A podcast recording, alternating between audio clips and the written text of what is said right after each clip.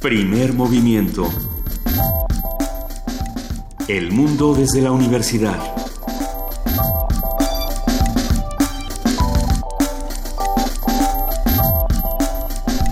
Muy buenos días, son las 7 de la mañana con 4 minutos de este jueves 6 de agosto y arrancamos así primer movimiento, querida Juana Inés de esa. Buenos días, Benito Taibo. Luisa Iglesias está de vacaciones, pero ya va a regresar en un día. Bueno, se acaba de ir. Se acaba de ir de vacaciones, nada más que no se asusten que lo mío es temporal. Un 6 de agosto como hoy, pero de 1945, de esto hace 70 años ya. Ay, sufrimos uno de los peores momentos en la historia de la humanidad. Fue lanzada la bomba atómica sobre la ciudad de Hiroshima y un par de días después sobre Nagasaki.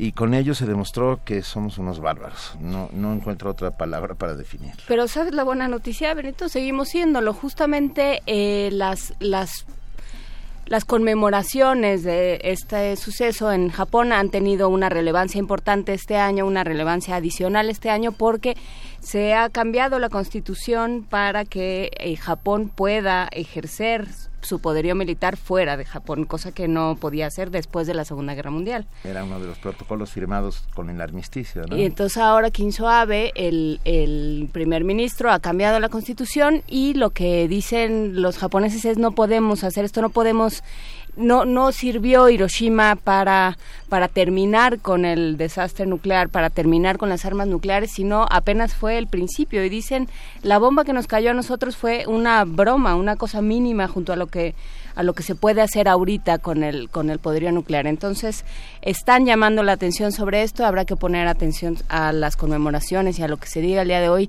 porque no es una amenaza que se haya extinguido, sino por el contrario que ha crecido. Bien, nosotros no olvidamos a las más de 300.000 víctimas de Hiroshima y Nagasaki y no olvidamos que en ese oscuro momento de, nuestros, de nuestra historia la ciencia se puso del lado incorrecto. Uh, recordemos pues a Hiroshima y recordemos que somos capaces de las peores aberraciones. Pero hoy pero también somos capaces de otras cosas. Somos capaces de hacer pasteles. Hoy es día, hoy es jueves de gastronomía. y continuando en esta semana con nuestra propia versión de la guerra de los pasteles, que por cierto vamos perdiendo, van ganando los pasteles. Por default. Pero bueno, vamos a seguir en ello y hoy vamos a tener pasteles metafóricos y eh, pasteles teóricos. Vamos a hablar en nuestro jueves de gastronomía sobre pasteles. Eh, conversaremos con la maestra Patricia Morán Herrera, ella es maestra de repostería en la Universidad La Salle. Querida, ni tan metafóricos, ya vi que trae un par de pasteles. Sí, claro. ¿Físicos? Sí, claro, sí, físicos, por supuesto.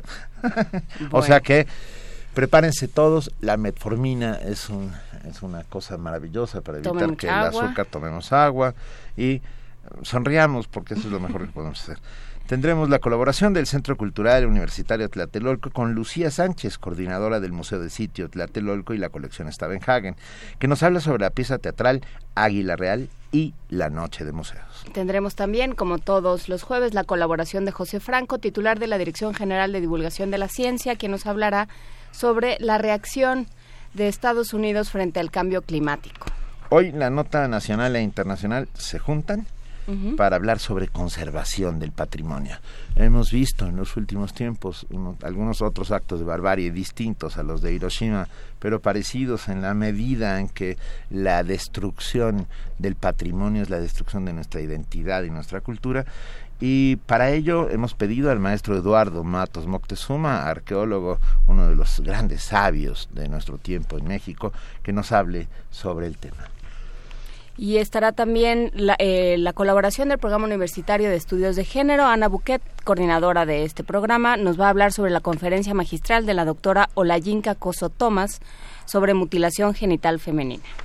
En Poesía Necesaria de este jueves 6 de agosto, Juana Inés de Esa nos deleitará con... Es que nos mandaron del Fondo de Cultura una colección de poesía que, han, que sacaron a raíz del 80 aniversario y que contiene eh, francamente unos poemarios muy interesantes. Vamos a regalar eh, los tres ejemplares que nos enviaron y vamos a leer uno que, que encontré ayer y que, eh, y que me gustó mucho que se llama Apostillas al decreto de la prohibición. ¿De quién?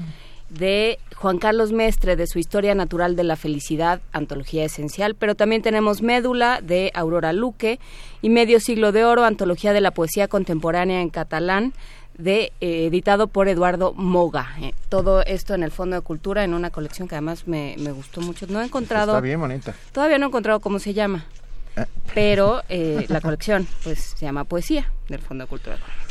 Pero es muy linda. ¿Por qué no nos van escribiendo y contándonos para qué sirve la poesía?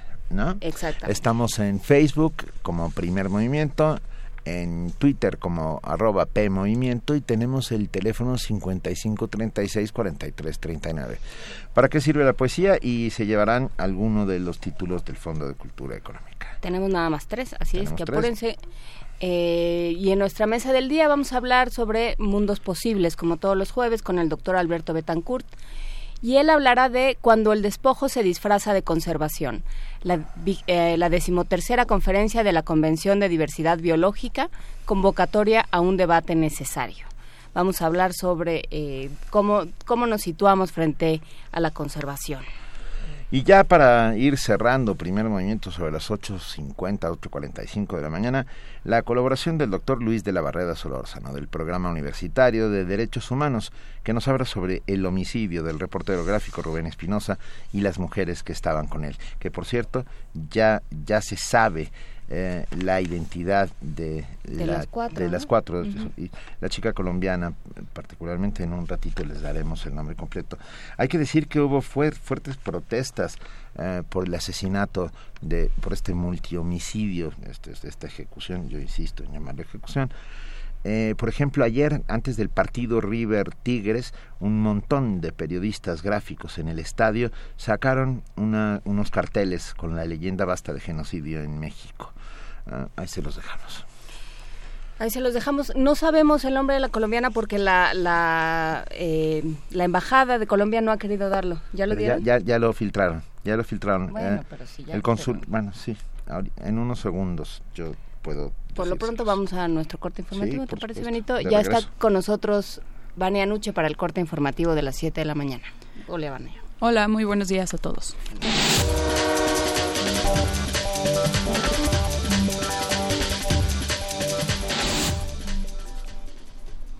Iniciemos con información internacional. Al conmemorarse el septuagésimo aniversario del lanzamiento de la bomba atómica sobre Hiroshima, el gobierno japonés reclamó el fin de las armas nucleares.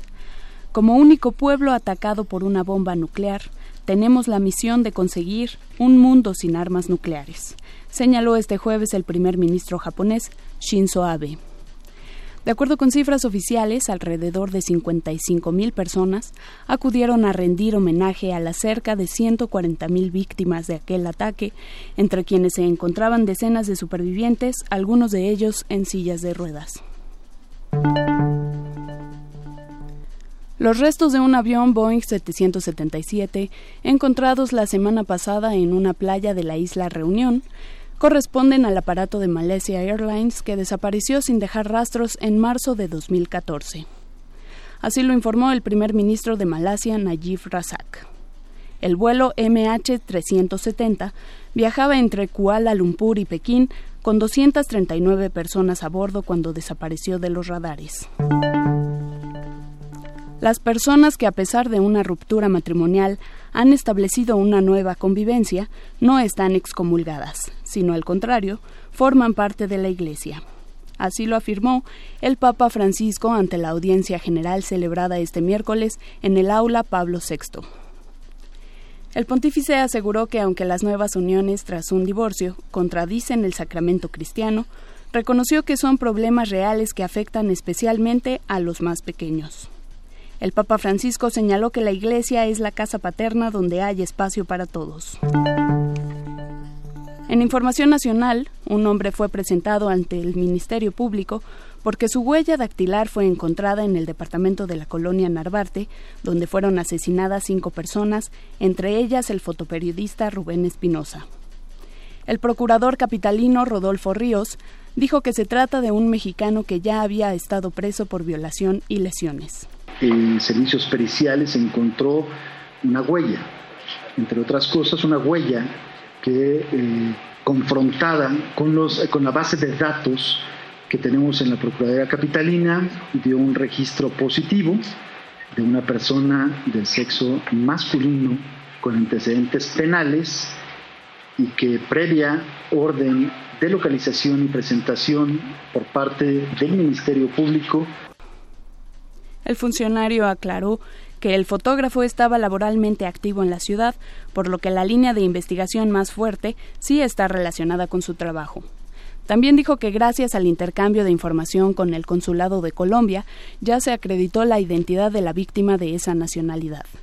Por separado, el jefe de gobierno, Miguel Ángel Mancera, señaló que los fiscales de la Ciudad de México y de Veracruz deben estar en constante comunicación para esclarecer el multihomicidio. El tema exactamente fue que íbamos a requerir información y vamos a requerir toda la información que, se, que sea necesaria para el caso. Efectivamente, entre los fiscales debe estar la comunicación permanente y quien tenga que declarar, declarará, no tenga ninguna duda. La UNESCO pide investigar el asesinato del fotoperiodista mexicano Rubén Espinosa. La directora general de la UNESCO condenó enérgicamente el asesinato del fotoperiodista Rubén Espinosa, cometido en la Ciudad de México, y pidió que el crimen se investigue a fondo y no quede impune. Irina Bokova señaló en un comunicado que todo intento de suprimir la libertad de prensa debe ser indagado y que los responsables deben rendir cuentas ante la justicia. Tenemos que respaldar a los periodistas valientes que trabajan para mantener informados a los ciudadanos, indicó Bokova. Rubén Espinosa trabajaba para las agencias ABC Noticias y Cuarto Oscuro, así como para la revista Proceso en el estado de Veracruz, al este del país, donde cubría asuntos políticos locales. El informador era conocido por denunciar el acoso a sus colegas periodistas. Espinosa fue encontrado muerto el 1 de agosto en un apartamento de la capital mexicana, junto con cuatro mujeres, una de ellas activista de derechos humanos. Todas las víctimas presentaban señales de tortura. Rocío Franco, Naciones Unidas, Nueva York. En Morelos, la Comisión Independiente de Derechos Humanos hizo un llamado al gobernador Graco Ramírez para que declare la alerta de violencia de género en el Estado. Paloma Estrada Muñoz, integrante del organismo, indicó que la situación es alarmante ante los 633 casos documentados de feminicidios registrados desde el año 2000, 2000 hasta febrero de 2015. Los municipios más afectados son Cuernavaca, Cuautla, Temisco, Jutepec, Xochitepec, Puente de Ixtla, Zacatepec y Yautepec. El Partido Revolucionario Institucional arrancó ayer una sesión extraordinaria de su Consejo Político. Así inicia el proceso interno para renovar la presidencia y la Secretaría General del Tricolor. En la sesión fue aprobado por unanimidad el acuerdo para que una vez cumplidos los procesos se emita la convocatoria para elegir a la nueva dirigencia. Malio Fabio Beltrones se perfila para ser el candidato de unidad, por lo cual sucederá a César Camacho Quirós. En el PRD, Carlos Navarrete anunció que pondrá mañana viernes, a consideración del Consejo Nacional, su cargo y el de todo el Comité Ejecutivo Nacional. El líder nacional del PRD aseguró que las corrientes de su partido avalaron esta propuesta. Esto ante un acuerdo básico de reunificación de las fuerzas de izquierda y el fortalecimiento interno del perredismo. Navarrete indicó que la ruta será la convocatoria al Congreso Nacional a finales de septiembre y después en un Consejo Nacional se elegirá al presidente, secretario general e integrantes del CEN del PRD. Y en la nota de la UNAM, para analizar a la pobreza y la desigualdad desde diversas perspectivas, el Programa Universitario de Estudios del Desarrollo organizó el seminario Los grandes problemas de México, población, pobreza y desigualdad. ¿Qué hacer? En la inauguración en el auditorio Jesús Silva Herzog del posgrado de Economía, el rector José Narro Robles aseguró que la pobreza y la desigualdad afectan la dignidad de nuestra colectividad. Pero tenemos que decir la pobreza y la desigualdad afectan la dignidad de nuestra colectividad. No podemos sentirnos tranquilos cuando vemos esas disparidades, cuando se nos enfrentan día a día, todo el tiempo. No la ve el que no la quiere ver, porque está en las calles, porque está en las ciudades, porque está en el campo, porque está en el caso de las mujeres, de los jóvenes, porque está en la vida de los ancianos, porque está en el medio rural, porque está en todo, en todo el país.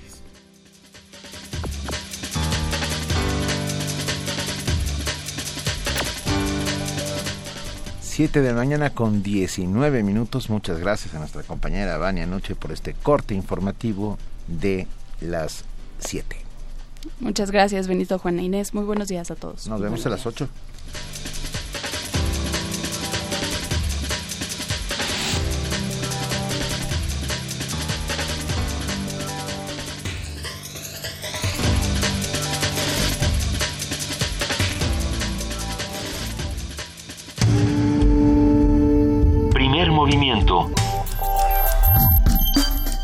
Donde todos rugen, el puma ronronea.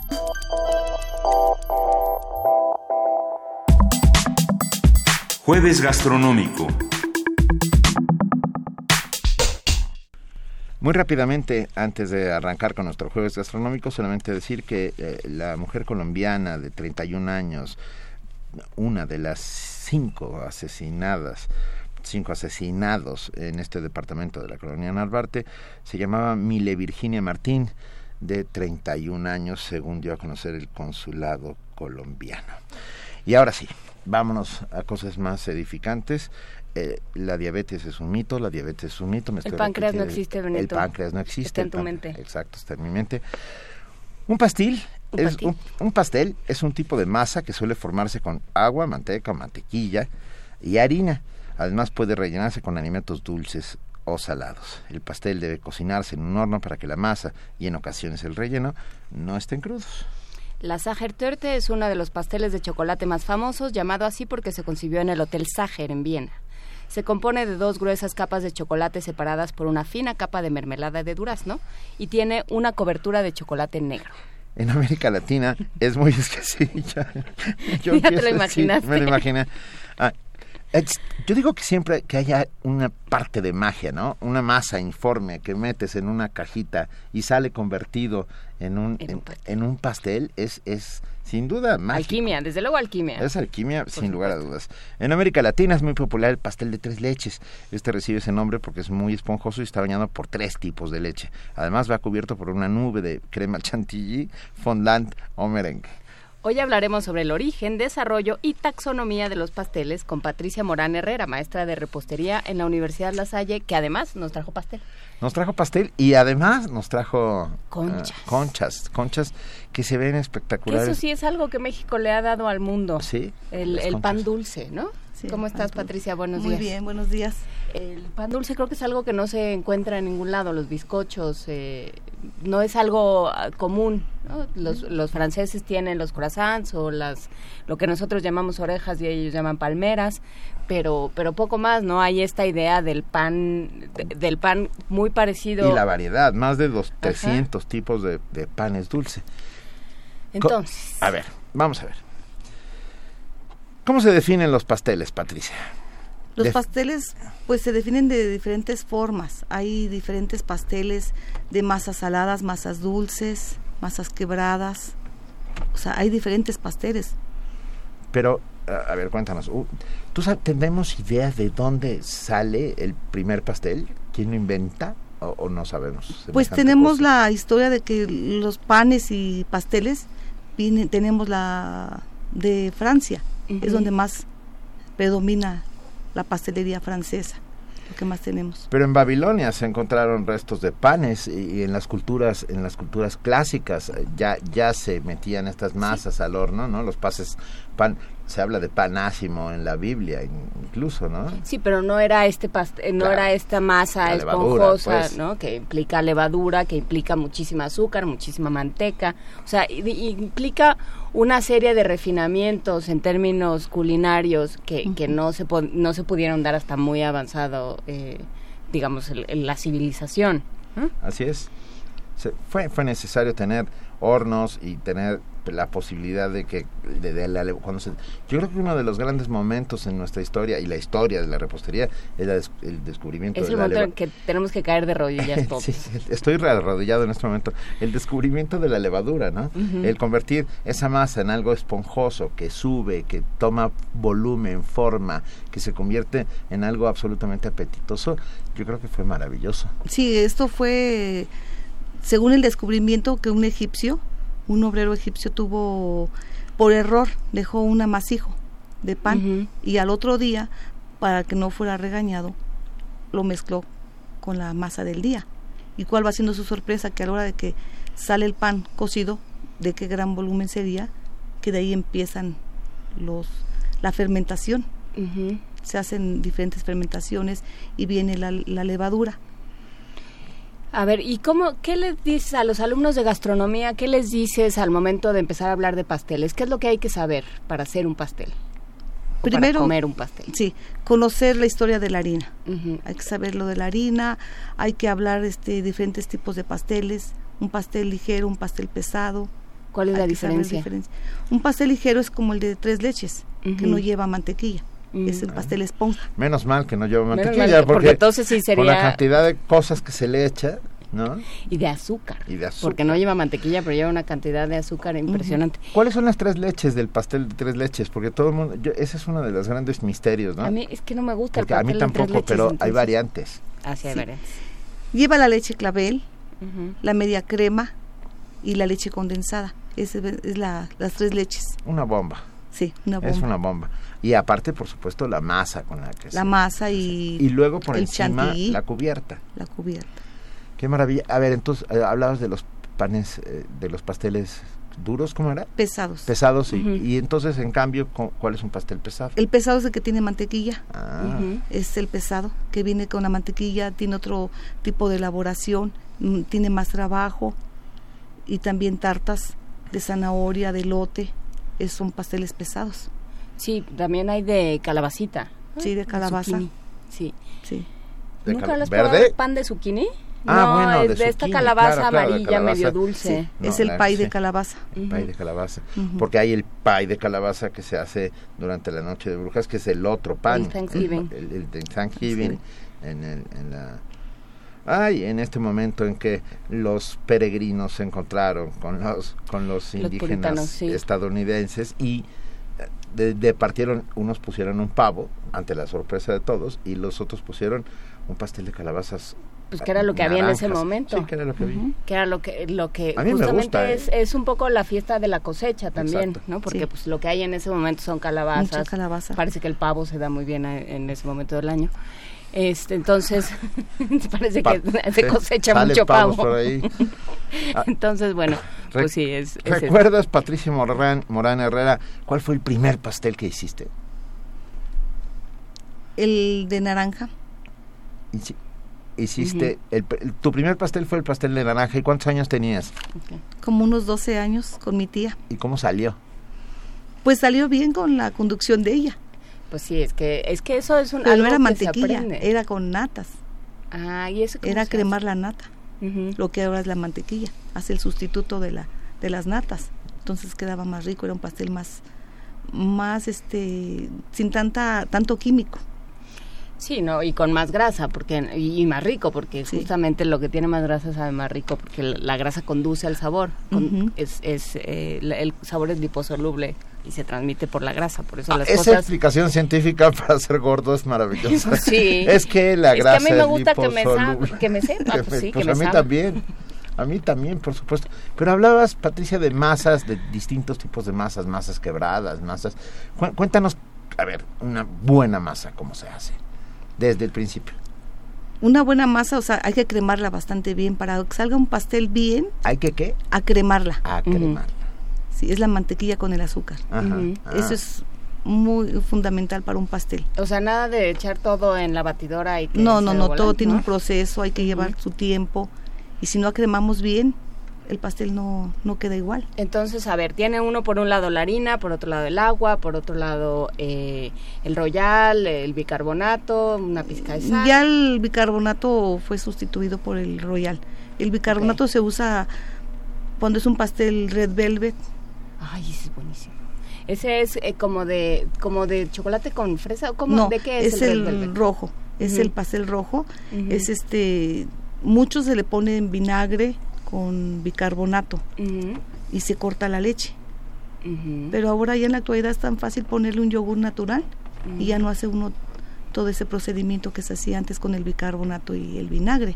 ¿Y a qué, a qué sabe exactamente? Porque sí, el Red Velvet tiene un sabor eh, particular, además de que tiene este color rojo y por eso se llama así terciopelo rojo. A veces predomina por lo del vinagre, pero ya con el yogur queda muy esponjado y muy, rico y no. Ah, pues habrá que poner una receta de Red Velvet, porque a mí me gusta. Pero volvamos, ¿cómo se hace una buena masa de pastel? Volvamos a Sí, se acrema bastante bien la mantequilla, primero con el azúcar. Pero, a ver, piensa con la batidora. Con, con la batidora. Hagamos como que estamos en la cocina de primer movimiento. Hagamos.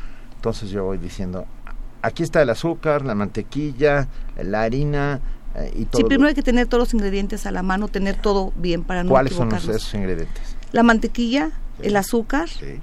Después proseguimos con las yemas una a una. Se van batiendo bien hasta que todo vaya esponjando, va, va doblando su volumen y cambia el color de la mantequilla. Sí, se vuelve más blanca, ¿no? Va cambiando, sí, se va cremando, entonces va subiendo. Ya después se va adicionando la harina, poco a poco. Hay veces que lleva líquido, hay veces que no lleva líquido. Agua no. Esos son para los pasteles, bueno, los mixes que se llaman, que ya vienen preparados de cajita. Ajá, esos no. Pero agua no. A veces llevan leche, a veces llevan jugo, como el volteado de piña que lleva jugo. Ok. Em, y después se ponen las claras a punto de turrón y ya se en forma envolvente para que un pastel no baje el aire que ya le dimos a las claras y al pastel, ya nada más se en forma envolvente y eso hace que el pastel eleve y quede esponjado. Es que eso es una cosa muy bonita, que también parte de los ingredientes es el aire, ¿no? Claro. O sea, ese es un pan eh, eh, casero el acremar lo que le da es oxígeno, ¿no? Sí, oxigena toda la oxigena, masa. Porque un pastel americano lleva aceite y siempre lo vemos esponjadito, muy alto, pero es de aceite y agua. Mm. ¿Y en cambio se puede hacer? El pastel casero es este. ¿El pastel casero es como el panqué de natas? ¿Cómo es el panqué de natas? Sí, eh, se crema la mantequilla, en este caso se cremarían las natas con el azúcar. Es que ese es el, ese para mí es de las mejores recetas, el del panque de natas. ¿Cómo se hace un panque? Igual, acremamos la mantequilla, Porque digo la nata con azúcar. Nos escribieron por redes sociales y dicen que tienes voz como de mantequilla. Ay, gracias. Y que nos tienes que dar una receta, que no te puedes ir sin dar una receta. Entonces, por ejemplo, panque de natas, el más feliz, el más facilito. Pues puede ser tanto por tanto que le llamamos una receta básica puede ser 250 gramos de natas que sustituye a la mantequilla. ¿Y dónde consigue? Hay lugares donde se consiguen las natas, ¿no? Sí, hay lugares. En México. Sí, en, el súper. Ya en el súper ya las venden, ya las venden en ah, bote. Sale más cara que la mantequilla, pero vienen Pero vale la pena. Vale la pena. ¿Qué más? 250 gramos de azúcar y 250 gramos de harina. Por eso se llama tanto por tanto. Es una receta básica. Y ya el sabor se lo damos nosotros ya sea naranja, puede ser café, puede ser de limón, y el sabor se le da. Y dos cucharaditas de royal. Perfecto. Pequeñas. Sí, pequeñas, la cafetera, razas. A ver, ah, yo he cometido la salvaje imprudencia de abrir un horno cuando el pastel está... Bueno, déjenme contarlo, porque ah, este, he interrumpido violentamente El, el proceso físico de, de, de su crecimiento y es imposible de que vuelva a suceder. Si le abres... se baja del medio, se hace un hoyo. ¿Cómo sabes el momento en que el pastel está listo? Después de media hora ya se puede abrir un horno. Antes no. Mira. Después de media hora. Y se introduce un palillo o un cuchillo y que salga seco. Es cuando ya sabemos que está este y también hay que saber usar el horno, no pasarnos de la temperatura, porque se arrebata el pastel, está en menos tiempo, pero se arrebata el pastel y está crudo. a ver, perdón, ¿cómo se arrebata un pastel? Porque yo solamente he visto arrebatarse a los delanteros de equipos de fútbol. ¿eh? También se arrebata el agua, si no la hierves al fuego medio se arrebata. Me encanta, estamos hablando como en una cocina, cocina de Michoacán, sí, como en una cocina poblana, pero a ver, ¿cómo se puede arrebatar un pastel? Se quema alrededor. Ah. Se queman las orillas, pero el medio queda, queda crudo. Entonces nos damos cuenta que el pastel fue arrebatado, fue mal cocido. También en eso... Es que también influye la altura. Ah, la, también. la altura donde la cocines. Por eso, si uno toma una receta que está hecha, eh, que está escrita en Estados Unidos o en algún otro lugar, con una altura distinta del nivel del mar de la del Distrito Federal, Influye mucho. influye mucho. No es la misma temperatura ni el mismo tiempo. No, exactamente, hay que checar la temperatura donde estamos, hay que checar la altura y ya sea que se le agrega más este royal o se le baja dependiendo del lugar donde estemos. ¿Y el horno a cuántos grados tiene que estar? Normalmente para un pastel casi siempre son 180 grados Ok. y 210, 220 para una pasta hojaldre. Mm, la pasta necesita más calor. Necesita más calor porque tiene muchas capas de mantequilla especial para el hojaldre. Pero pensando en nuestros pasteles, en nuestros panqués, en nuestro pan dulce, eso es 180. 180, ¿sí? 180. Porque es este pastel muy, este pan ligero. A excepción nada más del, del cheesecake, que ese se cose a fuego bajo, 150, 160, para que no se nos arrebate el queso y quede totalmente blanco. O sea, también el queso puede arrebatar. Sí, sí, y cambia de color. No, no, qué cosa. Cambia de color el, el queso. Qué, qué maravilla. Cuéntanos, ¿cuál es, ¿cuál es tu pastel favorito, Patricia? ¿Cuál crees que sea? El que, el de, cuando te dicen, voy a, es tu cumpleaños, te voy a llevar un pastel, ¿qué, qué llevas? ¿Qué dices yo quiero? A mí me gusta llevar el volteado de piña. Ay, Volteado de piña. ¿Ese, ese es más como pie? No, No. es como tipo panqué también. Es un panqué muy rico, muy fino y además ya no tenemos que decorarlo. Ya, la viene piña. decorado la piña con las cerezas. Si no me equivoco, esa es una receta tradicional poblana del siglo XVIII. ¿Estoy equivocado? No, sí. No, no estoy. Fíjate, ¿Había porque mucha piña en el siglo es que XVIII? no, bueno, pero sí alguna piña había. Además piensa que Puebla era el paso entre Veracruz y la Ciudad de México y bueno, pues las piñas pasaban y algunas se quedaban para ser volteado en los conventos. Entonces, ese, ¿pero por qué se llama volteado? ¿Cómo se hace? Porque se pone el molde, se le pone papel aluminio, se le pone, este, hay quienes le ponen miel, a mí me gusta ponerle azúcar mascabado y se Mm. ponen las piñas, se decora con la cereza y ya se le pone el batido encima. Cuando uno lo desmolda ya sale la piña decorada. Es una versión tropical del tartatán Ah, francés, Sí, que sí, es más como un pie de manzana. sí, lo que pasa es que el tartatán eh, va a la... Va es- primero la manzana y luego la va- tarta tatín, ¿no? Sí, Ajá. eh, la que fue por un error que, que tuvo ¿Cómo? la- Sí, un error.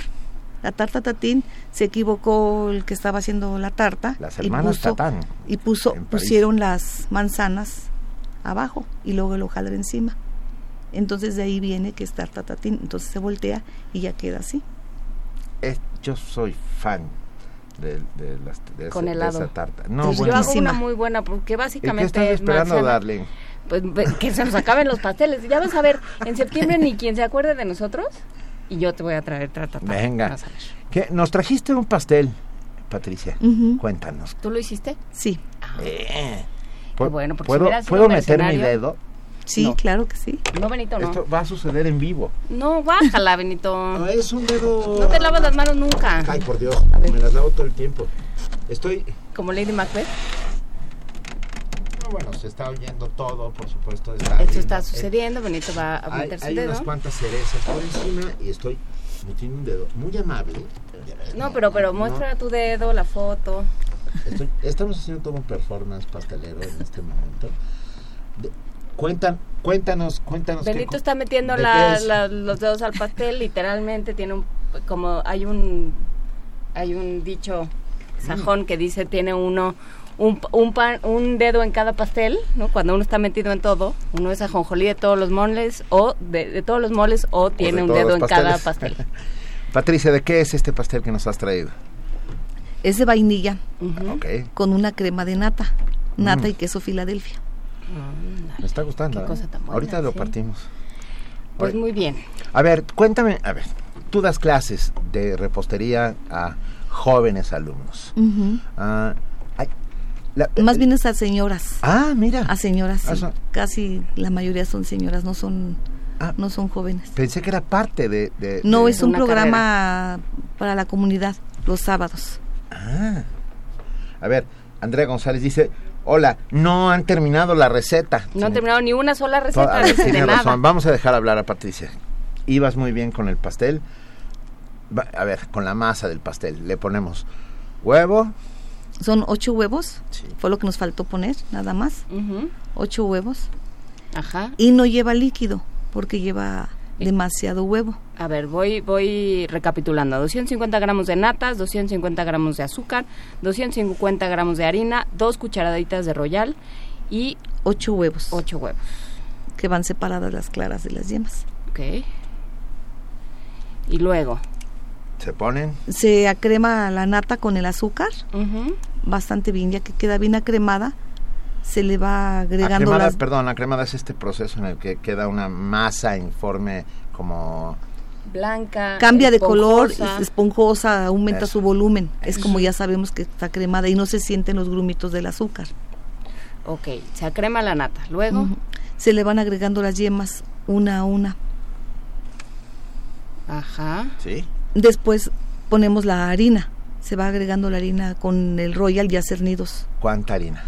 250. 250 gramos de harina cernida con... Cernida, eso quiere decir pasarla por, Por un colador, un- dos veces mínimo. un colador o por un cernidor, que es También. un aparato también como de alquimia, que en casa de mi abuela había uno, que es un Casi cilindro. que le da uno cuerda. un Sí. cilindro con una manivela y así se va se va tamizando Sí. la harina. Y se va irando la, la harina. Se le va dando aire a la harina.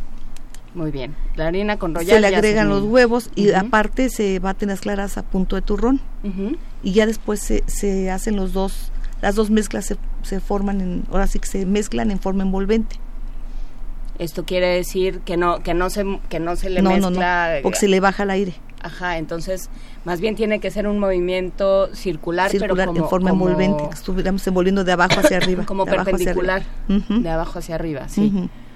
O sea, no se le ataca desde arriba. Y ya se vacía en un molde, ¿No Sí, te lo sí, imaginaste? sí, sí, este claro. más o menos para un molde de unos 28 centímetros. Pero el molde lo mantequillamos Ok. sin harina.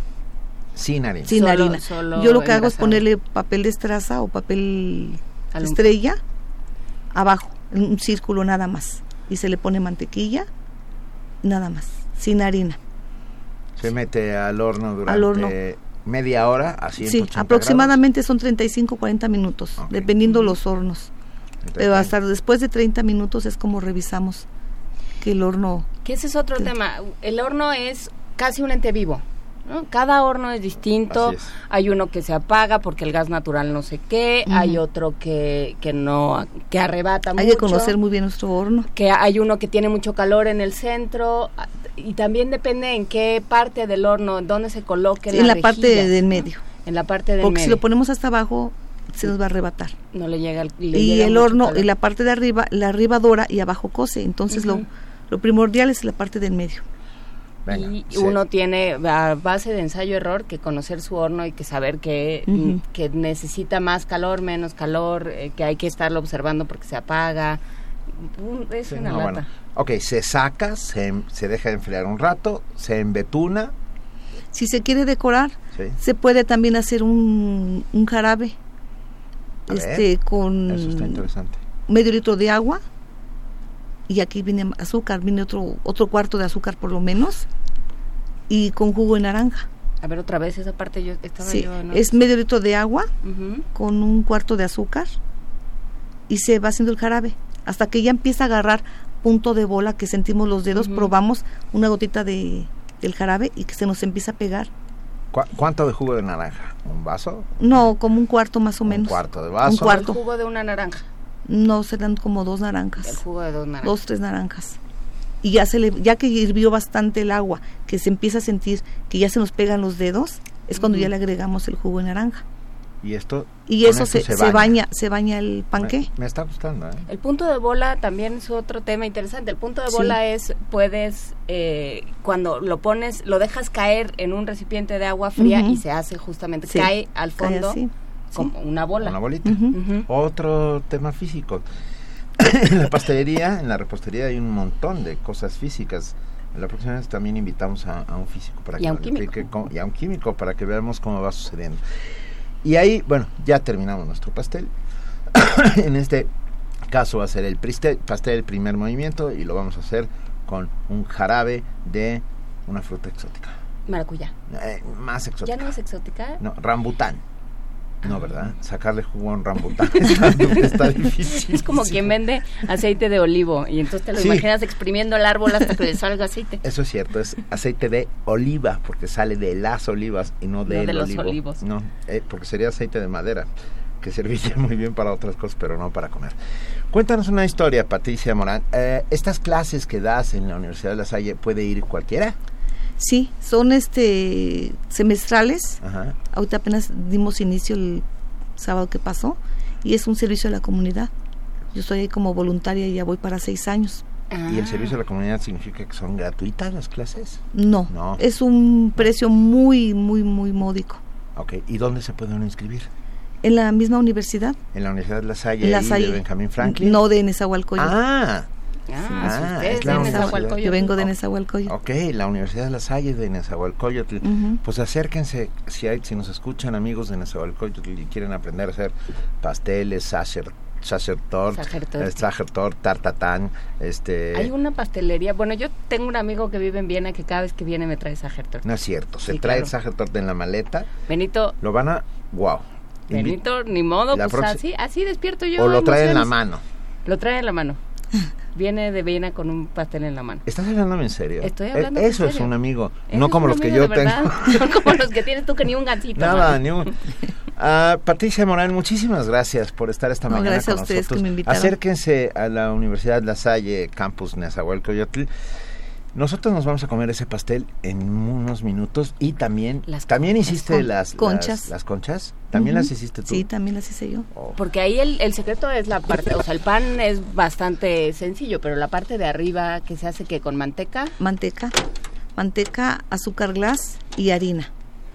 Benito, eso que escucharon en los micrófonos fue Benito abriendo el, el empaque de las conchas, sacando una y, a ver Benito, ahora mastícanos en el micrófono, por favor, esto va a Mm, suceder.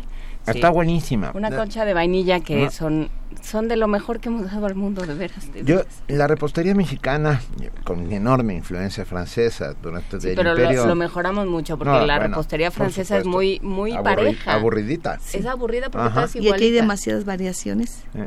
Aquí Pero tiene muchas en México, es que eso es gracias al barroco. Eh, o sea, el barroco mexicano logró convertir cosas aparentemente eh, sosas en, en manjares maravillosos.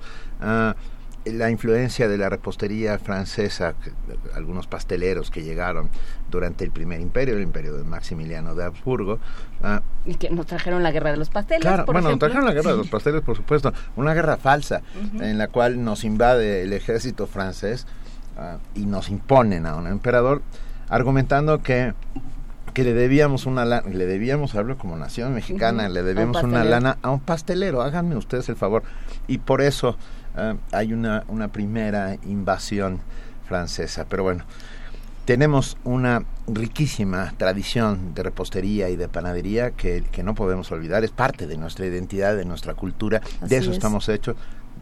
Re- revisen a López Velarde, Sí. el, el dulce olor de la El panadería. santo olor de la panadería. Santo olor de la panadería. Coman pan dulce, no coman cupcakes. No, o, por coman, favor. o coman de los dos. Saludos a nuestros Sí. amigos de la pastelería Sunshine que nos trajeron cupcakes el, el martes para nuestro aniversario, pero pero se conserva tanto mejor un, un pan dulce, una concha. La tradición mexicana. Y Sí. la tradición mexicana, o sea, hagamos patria, Son comamos panes comamos pan artesanales. dulce. Necesito un redoble de tambores porque en este momento voy a meter mi concha en mi café. Guácala, ante- Benito, no tampoco. Va a venir la Secretaría de Salud a, a- A- a ponerte en a orden. clausurar. momento. A la clausurar. doctora Juana a ponerte en orden. Patricia Morán Herrera, maestra de repostería en la Universidad de La Salle, Campus Nezahualcóyotl. Acérquense, a- pueden ustedes aprender a hacer estas maravillas.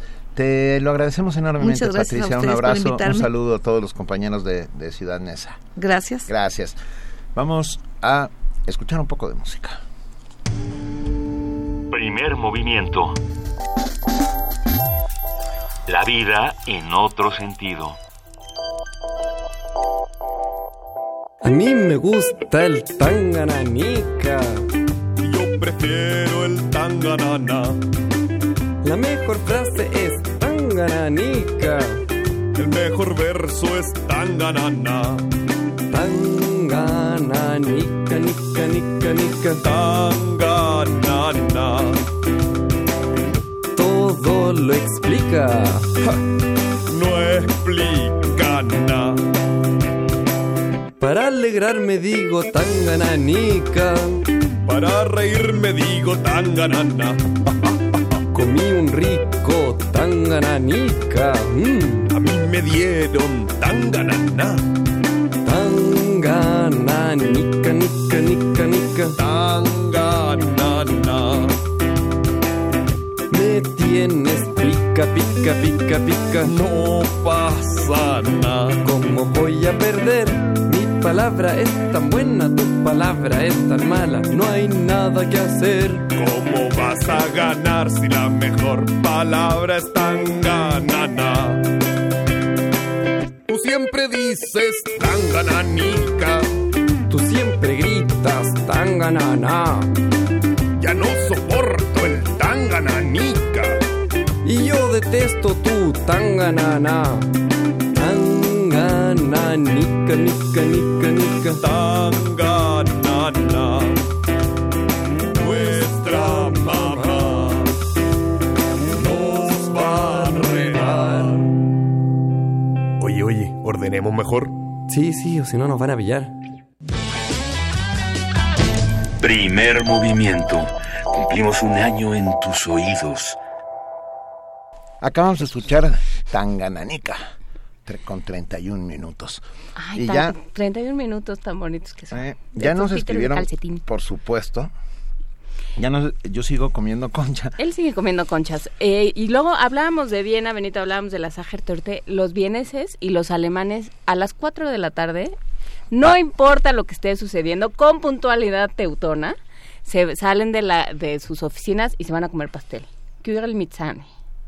¿Cómo no importa. Kugel es el pastel, Sí. Mitzane, que es, eh, Sane es la, la crema, Sí. esta crema muy espesa, eh, medio ácida, Sí. que le ponen a todo y que a mí me parece un poco repugnante, pero a ellos les parece maravilloso y desde luego el pastel forma parte de su dieta cotidiana. Es una tradición civilizatoria, ¿eh? Completamente. Nosotros ya nos deberíamos ser a la idea, ya ya nos deberíamos de seguir comiendo pastel todos los días. comer es algo, comer es, la comida es civilización, es cultura. Ya nos escribieron un, un montón y lo agradecemos enormemente. Ya nos escribieron para pedir pedir los libros de poesía, pero también, ¿qué, decía nuestro colaborador Ricardo Peláez? Nuestro colaborador Ricardo Peláez dice muy seriamente, ¿verdad? Porque él a estas horas de la mañana se pone muy filosófico y dice, he encontrado el término que describe mi vida. He vivido arrebatado. Me quemo de las orillas y quedo crudo de en medio. Así es que si usted se siente arrebatado como Ricardo Peláez, bueno, pues ya, ya sabe usted por qué, ya le puede poner nombre a ese sentimiento de, de su alma. Entonces, bueno, pues... eh, Rocío Bron dice, Súmense "Ri- a ese equipo". rica conversación. El lenguaje técnico puede dificultar la comprensión entre público no conocedor, solo comedor.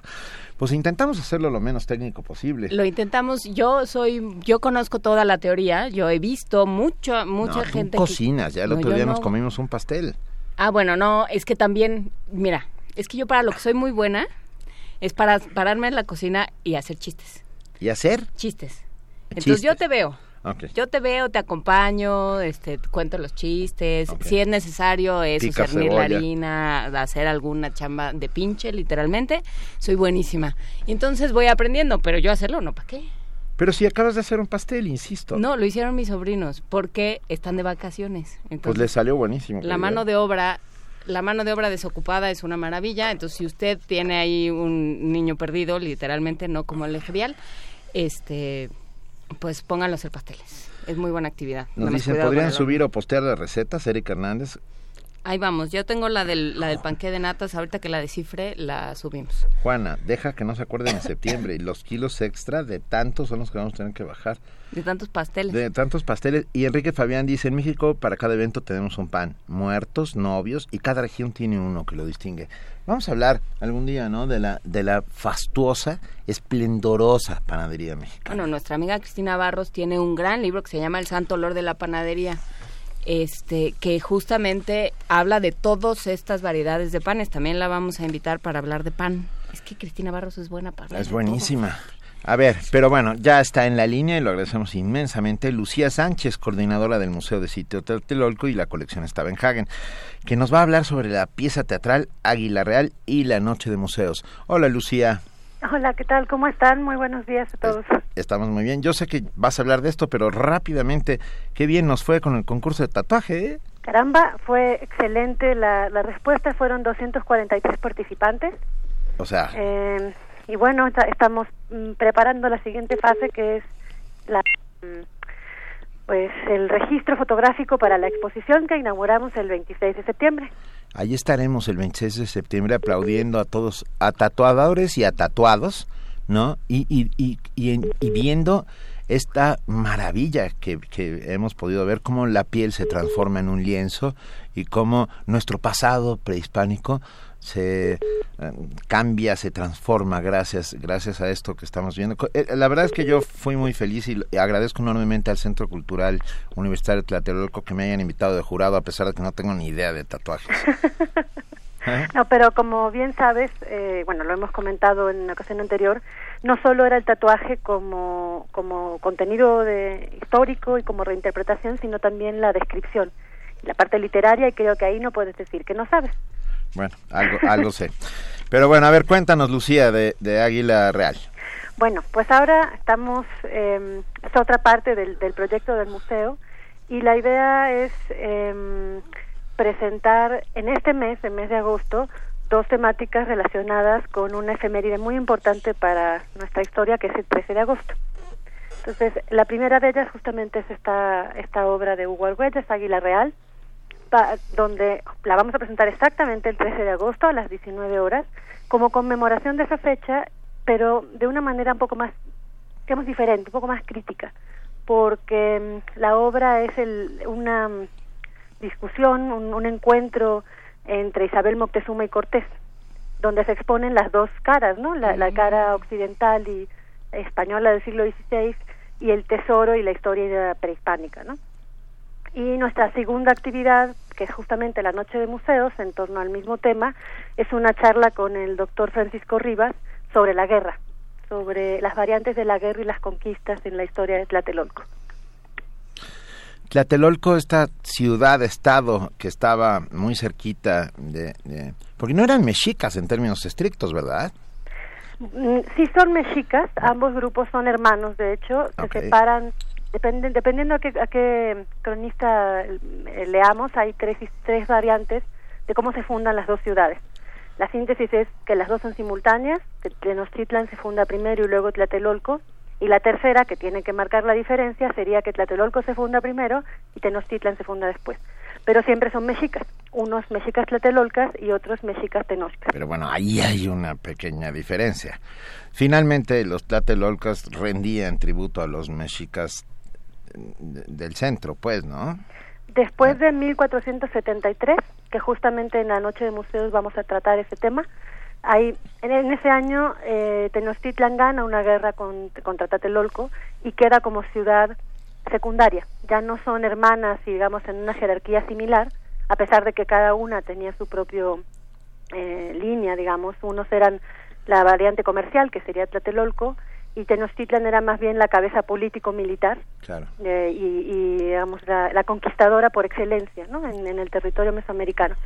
Cuando pierden esta guerra en 1473 los tlatelolcas quedan como tributarios y eso, es justamente lo que ven eh, los españoles y lo que configura su descripción de la conquista cada vez que leo sobre ese mercado de Tlatelolco no sabes cómo añoro esos tiempos. debió haber sido impresionante. No, debe haber sido fantástico. Eh, eh, es, es, imposible imaginarse la complejidad. Aunque tengamos la maqueta y aunque tengamos la descripción escrita, la, maqueta de antropología o, o las crónicas, es, es, un... es que es muy difícil imaginarse cuando te dicen que en la conquista, ¿no? Los caballos pasaban por los arcos, por fuera del mercado, y que adentro estaba el templo de los sacrificios, el, altar redondo. Imaginarse cómo habrá sido un día a día, cómo llegaban las canoas con productos, cómo era la relación, por supuesto está más o menos descrita, pero creo que lamentablemente no nos da una idea cabal ¿no? de, la complejidad que debió haber tenido. Qué maravilla. Bien, se estrena Águila Real el 13 de agosto, una, esta obra del mítico Hugo Argüelles, uno de nuestros grandes dramaturgos, ¿A qué hora? Es a las 19 horas en el Foro La Morada que está en la UBA, en, en el Centro Cultural Universitario de Tlatelolco. De acuerdo. Y, y tenemos eh, más información, la, la, encontraremos en la página, ¿no, Lucía? En la página del centro, que es www.tlatelolco.unam.mx y eh, los correos, eh, ya sea de prensa, de, del, museo o de información general que también se encuentran en esa página. Bueno. Venga, millones de gracias, mucho éxito con Águila Real, con la Noche de Museos. También allí habrá información sobre la Noche de Museos, ¿verdad? Así es, ahí vamos a explicar incluso, bueno, la página también está y nosotros vamos a estar explicando y promoviendo el, eh, la Noche de Museos también porque están vinculadas, como te decía, son las conquistas, a final de cuentas, aunque en la Noche de Museos también tratemos la del año 1473. Venga.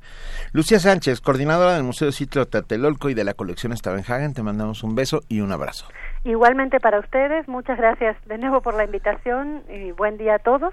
Los esperamos entonces en el 13 de agosto en la obra Águila Real y están más que bienvenidos también a la Noche de Museos. Venga, muchas gracias Lucía. Muchas gracias, un abrazo. Bye. Bye. Primer movimiento. Donde la raza habla. La música es mi vida, es mi sueño y ahora pues es mi realidad. Que al fin y al cabo es algo que haces para crear, no para destruir, para hacer algo mejor de, de este mundo. Me parece que es algo que cura a las personas, que impacta la vida de los demás. Es más de lo que yo pensaba. La música para mí es la manera más fiel de acercarse al alma. Sí, es euforia, es emoción, es como sentir que estás viva. Es libertad. Yo creo que es lo más cercano a volar. Miocardio, la génesis del sonido. Un viaje que te llevará al corazón de la música. Martes y jueves a las 15 horas por el 96.1 de FM, Radio UNAM.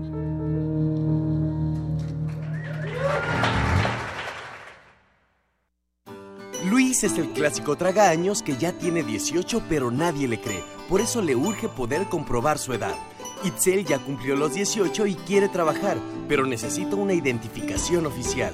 Y Omar se siente orgulloso porque ya tiene edad para votar. Ellos son distintos, pero lo que los une es que están tramitando su credencial para votar por primera vez. Si ya cumpliste 18 años, tú como ellos, acude al módulo del INE o haz una cita y tramítala ya. Instituto Nacional Electoral, INE. Conversar, escuchar, transformar. En la calle el acoso. Si unos y otras nos pusiéramos en el lugar de la otra persona, seguramente podríamos acompañarnos y cuidarnos más, más solidaria y más lúdicamente. ¿no? Aquí estamos otra vez. Aquí estamos para seguir hablando sobre las temáticas de género. Es necesario, es urgente, es indispensable para todas y todos. Dicen por ahí que la gente privilegiada jamás se da cuenta de las injusticias. Un grupo nace sin poder y el otro grupo nace con poder y eso determina todas las relaciones sociales que vas a hacer en tu vida. Las mujeres mayores creo que enfrentan muchos más problemas. Porque... Tejiendo Género, tercera temporada. Escúchanos a las 13.30 horas por el 96.1 de FM. 15 minutos diarios de lunes a viernes. Invitan el Instituto Nacional de las Mujeres, el Programa Universitario de Estudios de Género y Radio UNAM. Porque solo a través de la equidad podremos construir una sociedad más justa.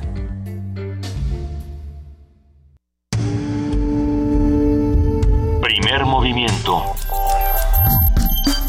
Información azul y oro. 8 o 2 de la mañana, aquí seguimos completamente arrebatados después de... Eh, Después de, de, tanto pastel. Después de tanto pastel. Y recibimos con inmenso gusto a Jesús Ruiz Montaño, amigo, lector de noticias, que hoy nos va a hacer el favor de dar el corte informativo de las 8 de la mañana. Jesús, gracias bienvenido Benito, buenos días, buenos, días, Juana Inés. Vamos a la información.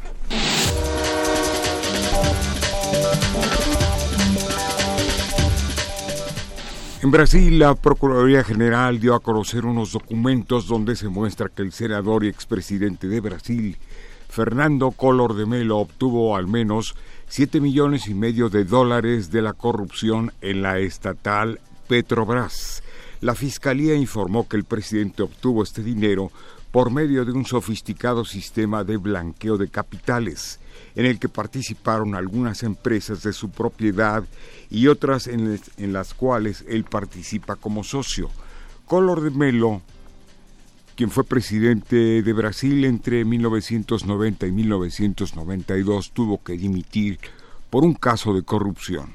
Actualmente forma parte del grupo de políticos investigados por el desvío de unos dos mil millones de dólares de Petrobras. La primera dama venezolana, Silvia Flores, será candidata en las elecciones legislativas de ese país, informó el presidente Nicolás Maduro. Esta candidatura, aseveró el mandatario, fue iniciativa de los movimientos sociales y de la gobernadora del estado, Erika Farías.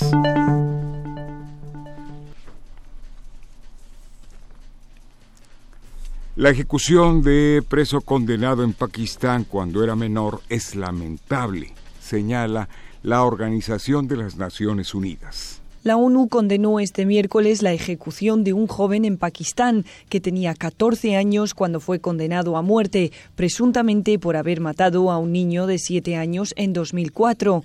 Los medios de comunicación locales dicen que Shafkat Hussein fue ahorcado en prisión en Karachi el martes. Según sus abogados, las autoridades torturaron a Hussein para conseguir la confesión que lo condenó. El Comité de los Derechos del Niño de Naciones Unidas dijo en un comunicado que su ejecución es lamentable y supone una flagrante violación de las obligaciones nacionales e internacionales de Pakistán. Pakistán fue uno de los países que respaldó la cumbre mundial a favor de la infancia en 1990 y fue uno de los primeros en ratificar la Convención sobre los Derechos del Niño. El comité urgió a las autoridades de Pakistán a reinstaurar la moratoria sobre la pena de muerte y abrir una rigurosa investigación en los presuntos casos de menores condenados a la pena de muerte. Carlota Fluxa, Naciones Unidas, Nueva York.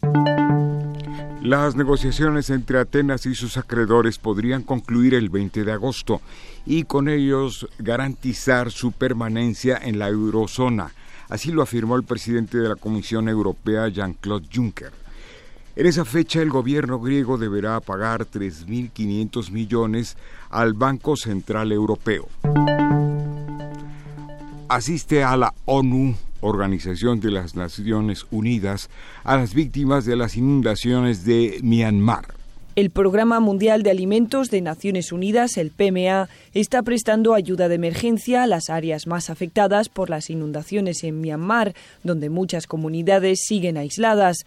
Las inundaciones causadas por las lluvias monzónicas han acabado con la vida de 69 personas, contaminando las fuentes de agua y cortando el suministro eléctrico, líneas telefónicas, carreteras y ríos. Su objetivo es asistir a más de 200.000 personas, pero de momento ha alcanzado a unas 82.000 con la ayuda del gobierno, ONGs locales y otras agencias de la ONU. Varias aerolíneas de Myanmar también están colaborando con el transporte de los suministros del PMA a áreas inaccesibles por tierra. La ONU calcula que de los 250.000 afectados, más de 200.000 necesitan asistencia inmediata, aunque prevé que esa cifra aumente conforme haya más información disponible. El PMA está distribuyendo raciones para un mes de arroz, aceite para cocinar, sal y galletas energéticas. La organización también hizo un llamamiento a la comunidad internacional para recaudar fondos. De momento calcula que necesita 3 millones al mes para mantener la operación de emergencia en marcha, si bien esas cifras podrían crecer conforme aumente el número de damnificados. Carlota Fluxa, Naciones Unidas, Nueva York. En Información Nacional, el director de Mexicanos Primero, David Calderón, aseguró que los resultados de la evaluación planea reflejan que el sistema educativo en México le falló a tres de cada cuatro jóvenes que tienen hoy 18 años. Dijo que estos resultados mostraron claramente que más de la mitad de toda la generación de 18 años de edad no pudo concluir el bachillerato y la mitad de quienes sí lo hicieron no obtuvo los conocimientos necesarios para seguir aprendiendo. El martes la Secretaría de Educación Pública informó que se evaluó al 90% de los alumnos que concluyeron el bachillerato. La Comisión Nacional de los Derechos Humanos exigió a la Procuraduría General de la República y al gobierno de Chihuahua ofrecer disculpas públicas y reconocer la responsabilidad oficial de la muerte de una menor ecuatoriana de 12 años en un albergue del DIF de dicho estado en el año 2014. La comisión acreditó en su recomendación que la niña fue detenida el 6 de marzo de 2014 en Ciudad Juárez, Chihuahua, cuando se dirigía a Estados Unidos para reencontrarse con sus padres. Posteriormente, fue internada en un albergue subrogado y dos días después fue encontrada sin vida en el baño, con rastros de asfixia por ahorcamiento y autoinfligido. El organismo solicitó que la reparación del daño ocasionado a los familiares de la menor incluya indemnización, atención psicológica e inscripción en el Registro Nacional de Víctimas. Muere uno de los líderes de Guerreros Unidos. Se trata de Adrián Jaimes Vences, alias el Faraón, quien murió en San Juan del Río Querétaro luego de ser ingresado por una herida provocada en un enfrentamiento que sostuvo con elementos de la Marina. El presunto, presunto criminal resultó herido en la cabeza, por lo que se le trasladó a un hospital donde permaneció en un coma inducido. Para la DEA, el Chapo Guzmán sigue en México. De acuerdo con Chuck Rosenberg, jefe subrogante de la Administración para el Control de Drogas en Estados Unidos, el gobierno de su país considera que el narcotraficante se encuentra en el estado de Sinaloa. Rosenberg señaló que los agentes de la DEA están compartiendo información de inteligencia con sus pares mexicanos, pero que existen problemas institucionales en el país que hacen difícil reunir información. El Chapo Guzmán temía ser extraditado y ser juzgado por las autoridades de Estados Unidos. Esto lo afirmó Juan Pablo Vadillo Soto, uno de sus abogados. Por ese motivo, dijo, el narcotraficante se fugó de la prisión de máxima seguridad del Altiplano en el Estado de México. En entrevista televisiva, Vadillo Soto declaró que entre las cosas que le preocupan al líder del cártel del Pacífico es que sea torturado, abatido o masacrado por las autoridades o por algún otro cártel de la droga. En Tamaulipas las autoridades de salud emitieron recomendaciones a la población ante las temperaturas de 40 grados centígrados. El titular de la cuarta jurisdicción sanitaria, Juan Noel López Soto, dijo que no se debe permanecer de manera prolongada bajo los rayos del sol, así como evitar realizar actividad física entre las 11 de la mañana y 5 de la tarde y mantenerse hidratado para evitar el llamado golpe de calor. También se deben extremar los cuidados principalmente en menores de 5 años, personas mayores de 60 años, así también mujeres embarazadas y diabéticos por ser los grupos más susceptibles a las altas temperaturas.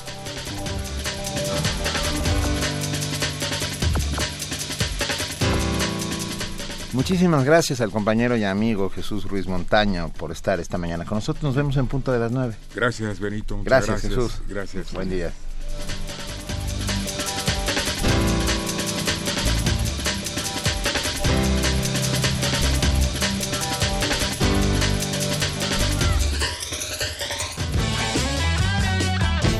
Primer movimiento. Cumplimos un año en tus oídos.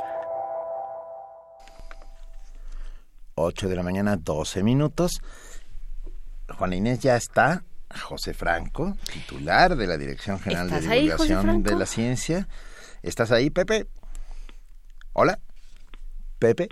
Bueno. Ah, José Franco. Casi no los escucho, se oyen muy bajitito, Eh, bajitito. Es que estamos lejos, Es que lejos. somos muy Están muy lejos, ¿dónde están? ¿En la Antártida? En la- más menos.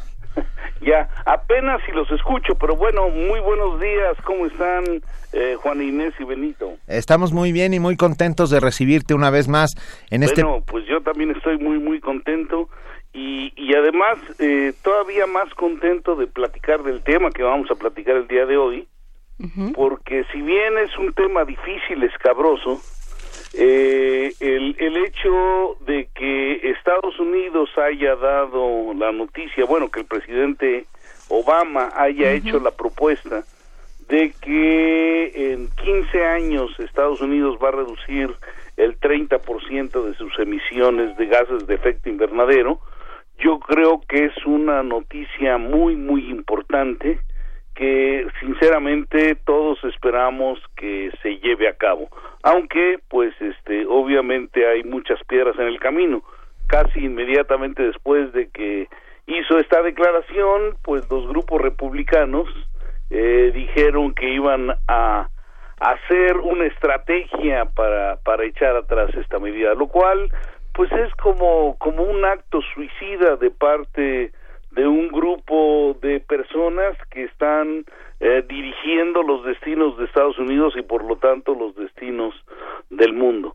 Eh, la relevancia de la noticia, pues yo creo que eh, se digo se debe a, a, a muchas a muchas cosas. La primera es que Estados Unidos es uno de los principales eh, eh, emisores de gases de efecto invernadero. Eh, que sé yo, aproximadamente 4% de la población del mundo vive en Estados Unidos, pero Estados Unidos genera el 25% de la contaminación de gases de efecto invernadero. Y le sigue muy, muy de cerca China y luego pues todos los países de la Unión Europea y de hecho China y Estados Unidos eh, se habían negado a participar en los protocolos de reducción de gases de efecto invernadero. Así es que, digamos, esta noticia es una noticia muy, muy importante que esperamos que se lleve a cabo a pesar de la falta de visión de la chatez de algunos legisladores que, que por un poquito de poder eh, echarían atrás una iniciativa que sería pues muy buena no solamente para Estados Unidos sino para todo el mundo. Tiene, que ver tiene que ver más que con el efecto invernadero, con oponerse a cualquier cosa que salga de la administración Obama, ¿no, Pepe? No, y con una guerra electorera, más bien, porque eh. estamos en las vísperas. Por un lado, Obama está en su momento de ya con esta me despido y entonces anda haciendo, anda dejando paquetitos que hacen tic-tac, ¿no? Al grito de total yo ya me voy y total ya no hay nada para lo que me tengan que elegir nunca, entonces voy a hacer lo que yo quiera. Y entonces está, está destapando una serie de cloacas que estaban pendientes. Bueno, pero, pero son además cosas pendientes que no tienen que ver eh, con, con el momento de la elección en este momento, sino que tienen que ver directamente con la supervivencia de muchas naciones en el mundo. Sí, pero eh, justamente Estados Unidos eh, ya está sufriendo y va a sufrir aún más los efectos del cambio climático y pues países que no contribuyen como por ejemplo los países de Polinesia que son pequeñas islitas que ya algunos de ellos empiezan a ahogarse porque las pequeñas islas están siendo eh, pues iba a decir devoradas por el mar, pero digamos no es no es el término adecuado, está subiendo el nivel del mar y estas estos pequeños países van a desaparecer. Bangladesh tiene un gran problema porque son tierras bajas, nuestra misma península de Yucatán pues son tierras bajas, entonces hay muchísimos muchísimos países que ya en este momento están pagando las consecuencias de eh, la voracidad, no tanto de los eh, legisladores, sino de compañías eh, básicamente petroleras, compañías de energía, que han hecho un contraataque bestial, o sea, digamos exactamente lo mismo que está sucediendo en el Congreso estadounidense, lo han hecho compañías eh, pues grandes compañías, consorcios muy, muy importantes que han pagado estudios para eh, tratar de desmentir lo que obviamente no es una mentira y es que el ser humano eh, en particular el uso de los combustibles fósiles es uno de los grandes grandes grandes contribuyentes a el calentamiento global y a todos los cambios climáticos que se vienen. Nada más para, para el auditorio. el, el, el hecho de que la actividad del ser humano en los dos últimos siglos ha generado una concentración de gases de efecto invernadero eh, en la atmósfera muy muy importante y que cada día pues esto es medible y cada día vemos que va subiendo porque las plantas son incapaces de la, todas las plantas del mundo eh, son incapaces de este de, de, de, transformar el dióxido de carbono en oxígeno y entonces la cantidad de dióxido de carbono y también de metano está aumentando conforme pasa el tiempo. Y esto obviamente está generando un calentamiento eh, no únicamente en la atmósfera, también en los océanos, lo cual es este es bastante terrible. Y como consecuencia de este calentamiento de atmósfera y océanos, pues tenemos que los patrones climáticos eh, están cambiando de manera drástica y lugares que eh, antes eh, sufrían consecuencias debido a, a, fenómenos meteorológicos como lluvias, huracanes, este, están sintiéndolo de manera pues muchísimo más fuerte.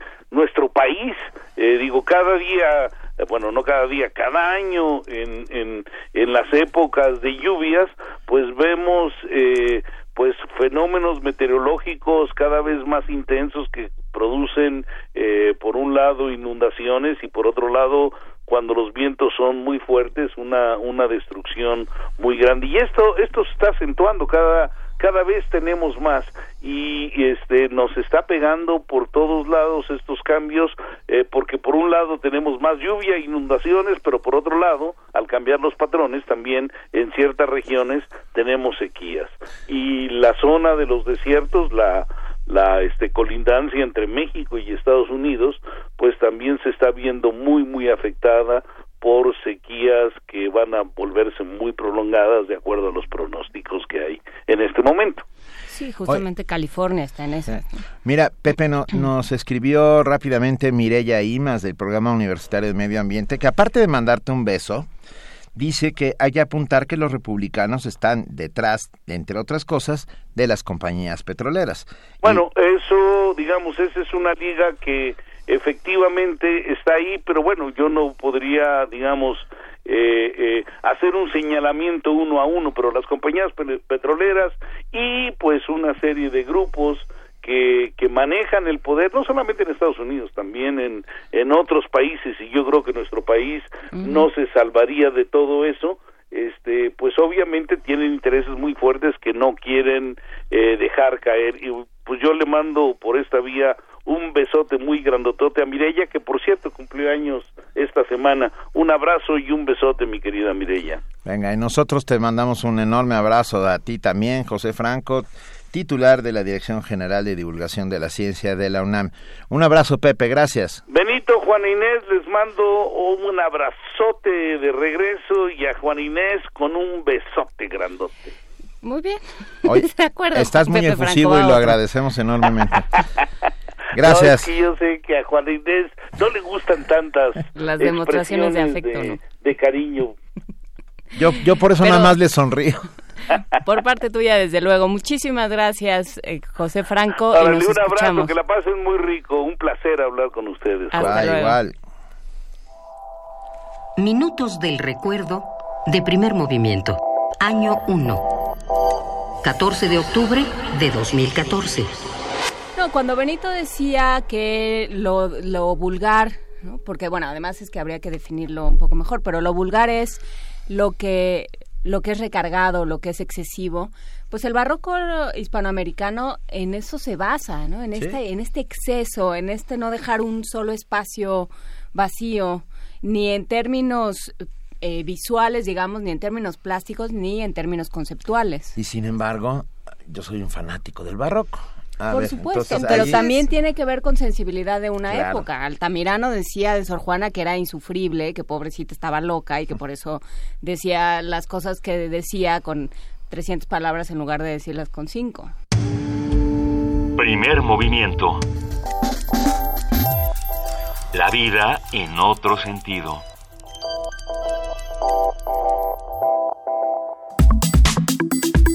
Nota Nacional. Nota Nacional.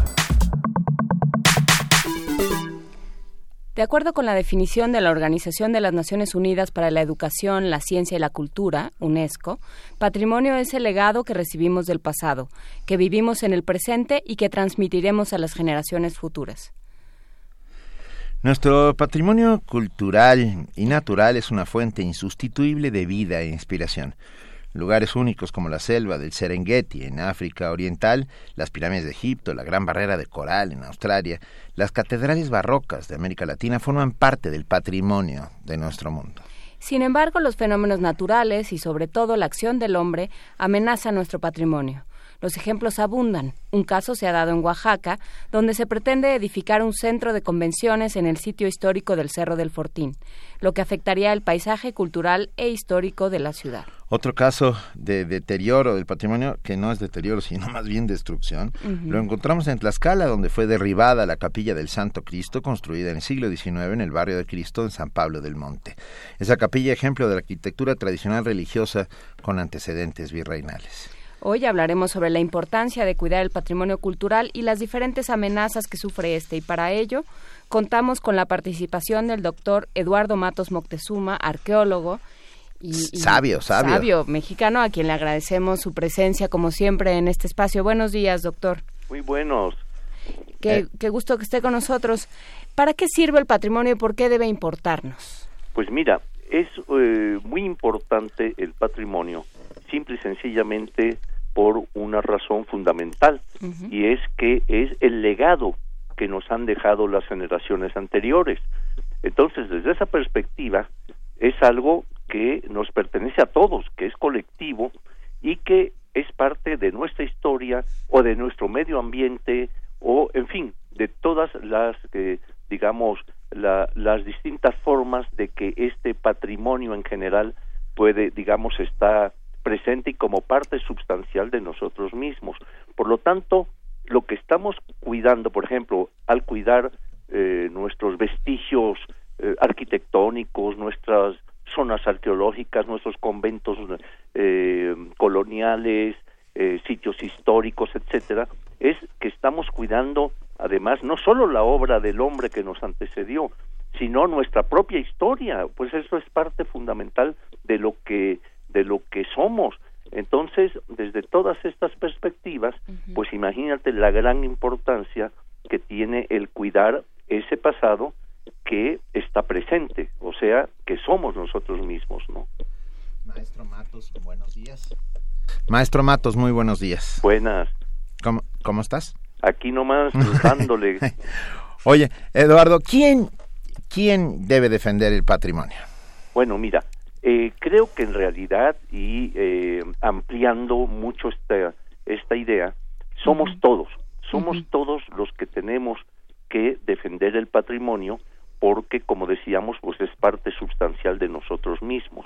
Ahora bien, desde luego que al estar constituido un Estado específico, en este caso el mexicano, pues delega también esto en ciertas eh, eh, digamos, instituciones que son las encargadas de la defensa de ese patrimonio. En este caso, en el caso de México, pues es el Instituto Nacional de Antropología e Historia el que tiene bajo su, eh, digamos, resguardo, eh, investigación, difusión, etcétera, todo lo que es la parte de las ruinas, los monumentos arqueológicos, los monumentos coloniales, eh, los monumentos históricos y debe, como decíamos, investigarlos, difundirlos, eh, preservarlos, etcétera, ¿no?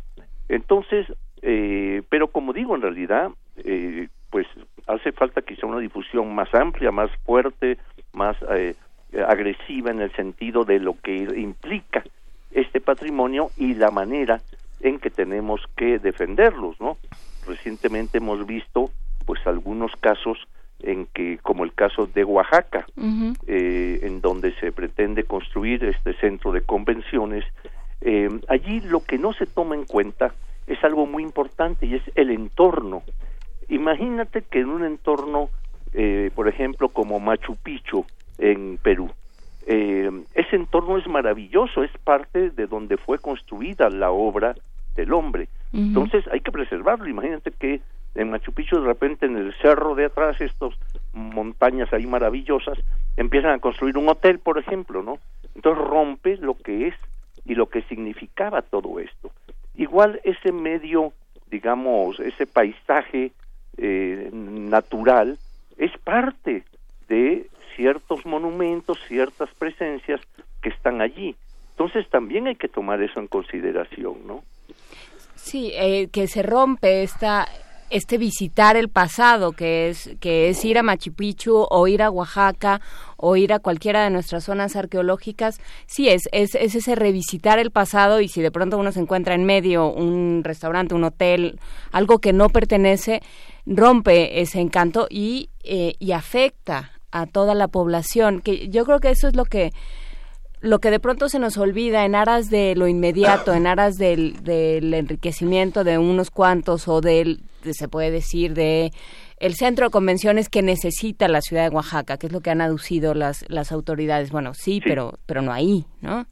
Sí, pero mira, pues un centro de convenciones yo creo que hay muchos lugares donde debe ubicarse y, y quienes están peleando esto del Cerro del Fortín y demás, pues creo que no se niegan a que exista un centro de convenciones, nada más que eh, ubicado adecuadamente en que no esté afectando otros eh, parajes, otras visuales, otros elementos, ¿verdad?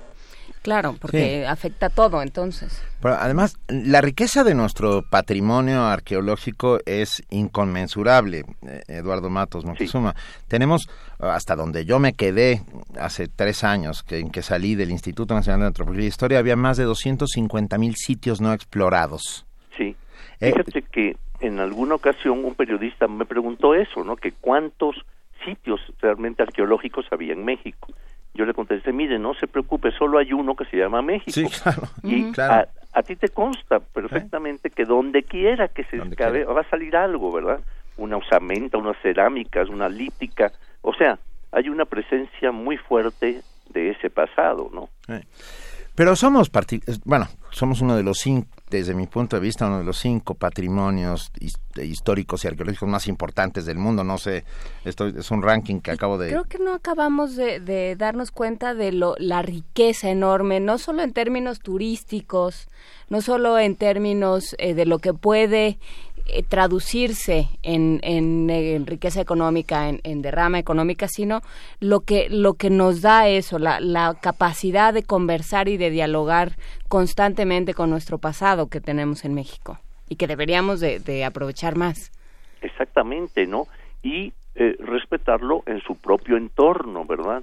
Eh, entonces, tienes toda la razón, es decir, ese diálogo con ese pasado es el diálogo, por decirlo así, con nuestros abuelos, es decir, eh, esas presencias son esa parte eh, tangible que nos quedó allí y pero además fíjate otra cosa importante la UNESCO ha declarado muchos de los sitios arqueológicos y conjuntos además naturales etcétera aquí en México como patrimonio de la humanidad. O sea que aparte de que estén en nuestro país que es parte, digamos, de todos los mexicanos, también ya se les considera como parte universal.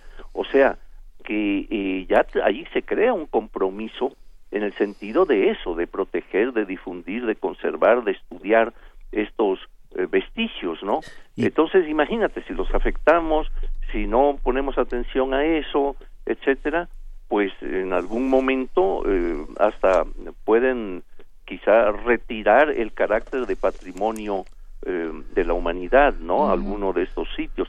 Entonces creo que hay que tener un cuidado muy fuerte en lo que esto implica, lo que significa, este, defenderlo como afortunadamente se ha hecho en Oaxaca desde otra perspectiva, ¿verdad? Estas visuales eh, que afectarían un determinado entorno y creo que eso es un buen ejemplo de cómo deberíamos actuar en todas las circunstancias en un país tan rico como el nuestro en esos aspectos. Pero, por supuesto, ¿qué, nos puedes decir, Eduardo Matos Moctezuma, acerca de la terrible destrucción de Palmira por manos de ISIS, de estos eh, fanáticos que, llegaron y se echaron ¿Qué es lo una que de muere? las cunas de la civilización. ¿Qué es lo que muere? Porque lo hemos, las- la humanidad entera lo ha vivido con duelo, digamos. ¿Qué es lo que muere cuando se destruye la obra de los abuelos? Como siguiendo tu metáfora. Eh, ¿qué, qué es lo que muere cuando, cuando se destruye Palmira? Cuando y en, en Irak están, ayer dimos la nota, eh, digitalizando las bibliotecas eh, pues eh, frenéticamente porque se- si no se van a destruir, se va a perder el patrimonio. ¿Qué es lo que muere ahí? Bueno, eh, lo que muere es nuestra historia. Es decir, imagínate, en esos sitios pudimos ver, ¿no? En Palmira, en otros, eh, esas eh, tomas eh, terribles de cómo están destruyendo, acabando con este pasado, que lo que están haciendo es esto que te comento, están destruyendo la propia historia de esos lugares y por lo tanto también la historia o parte de la historia de la humanidad. Entonces se está perdiendo mucho, ¿no? Porque todo ese pasado que está presente, pues eh, pasa a ser destruido. El hombre antiguo creó estas cosas y el hombre moderno, entre comillas, pues lo está acabando. Es eh, impresionante y es increíble, ¿no? Y, algo tiene también de, de querer erradicar el pasado. Hay un libro sobre la, la destrucción de bibliotecas que está publicado por el Fondo de Cultura que justamente habla de esta necesidad de ciertos eh, pues de ciertos grupos sociales de acabar con un patrimonio, con un legado, con una concepción del mundo. Hay también un acto de odio y de barbarie en la destrucción del patrimonio. desde luego desde luego y este desgraciadamente claro existen grupos como bien señalas que eh, tienden a eso no sin darse cuenta que en última instancia no, no no es de ellos en exclusiva. Es un legado que se dio a través de, eh, de libros de documentos en el caso de estas bibliotecas o de vestigios eh, arqueológicos etcétera que nos eh, atañen a todos. No no es eh, para que determinado grupo o determinado poder tome eh, la determinación de, de destruir, ¿no? Entonces, fíjate que precisamente hace un mes, un poco menos, eh, me dieron una presea en San Miguel Allende, porque San Miguel Allende y el santuario de Atotonilco, que es una maravilla, están declarados por la eh, UNESCO como Patrimonio de la Humanidad.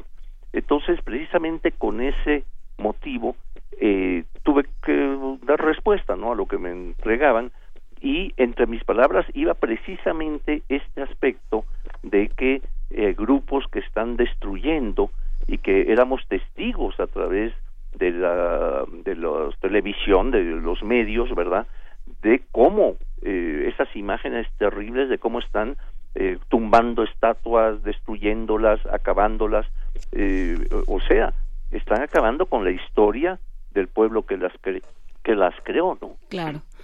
Y, y, eh, ahorita hay una controversia, están los griegos, pero también otros pueblos, pidiendo que se les devuelva, por ejemplo, los, las, las piezas que hay en el British Museum o en o, O en desperdigadas en Alemania, en Pérgamo, en, en Pérgamo, no, en Alemania, eh, que dicen son nuestras. ¿De quién son? Eso, Bueno. ¿qué, qué tan qué tan válido es, por ejemplo, pedir el hablando de ahora que hablábamos de Viena, pedir el penacho de Moctezuma? Todo esto, ¿esta discusión tiene sentido? Del otro Moctezuma. Sí, este, mira, desde luego que sí por una razón. Acuérdate que precisamente Melina Mercuri, la actriz que fue nombrada eh, eh, eh, ministra de, De Cultura. en Grecia, una de sus primeras actuaciones fue solicitar al, a- al British que les regresara las partes estas del Partenón que estaban ahí, ¿no? Sí. Este y en el caso de otros países también se ha pugnado por el retorno de sus eh, materiales que fueron sacados, sobre todo en el siglo XIX hubo mucha eh, expoliación de estos eh, materiales y enviados a los países eh, coloniales, ¿no? Entonces, eh, en, ese aspecto, eh, la misma UNESCO ha, eh, digamos, apoyado el retorno, eh, en lo posible, el retorno a su lugar de origen de los materiales que provengan de algunos de estos países, ¿no? El caso particular nuestro, el de lo del penacho, este, bueno, sabemos que es una prenda, eh, digamos, única. Que no es un penacho, ¿no? En, en su estilo, ¿no? En fin, eh, es una de las obras, eh, yo diría, maestras de la plumaria, de los amantecas famosos, ¿no? Que se dedicaban a hacer estos trabajos en plumaria, ¿no?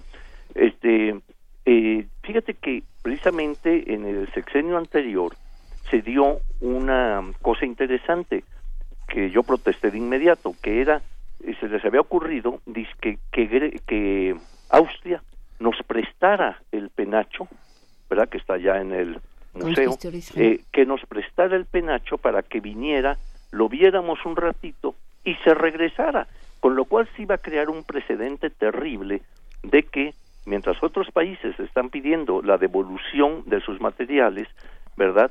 Este eh, México eh, traía esto y lo regresaba, con lo cual se daba ese paso, de, eh, digamos, de que reconocíamos que Austria era la propietaria de esta prenda, ¿no? Y conforme a nuestra ley, lo, lo malo de esta idea es que, que afectaba eh, o iba en contra de nuestra ley vigente, que dice que todo material eh, hecho, elaborado en la época prehispánica, en el caso de los arqueológicos, es patrimonio nacional. O sea que no importa dónde se encuentre, en dónde esté o cómo haya salido inclusive, sino que ese objeto, el, ¿verdad? el que esté fuera, los códices que andan por fuera, allá afuera, en fin, todo esto en otros países, pues que son patrimonio nuestro.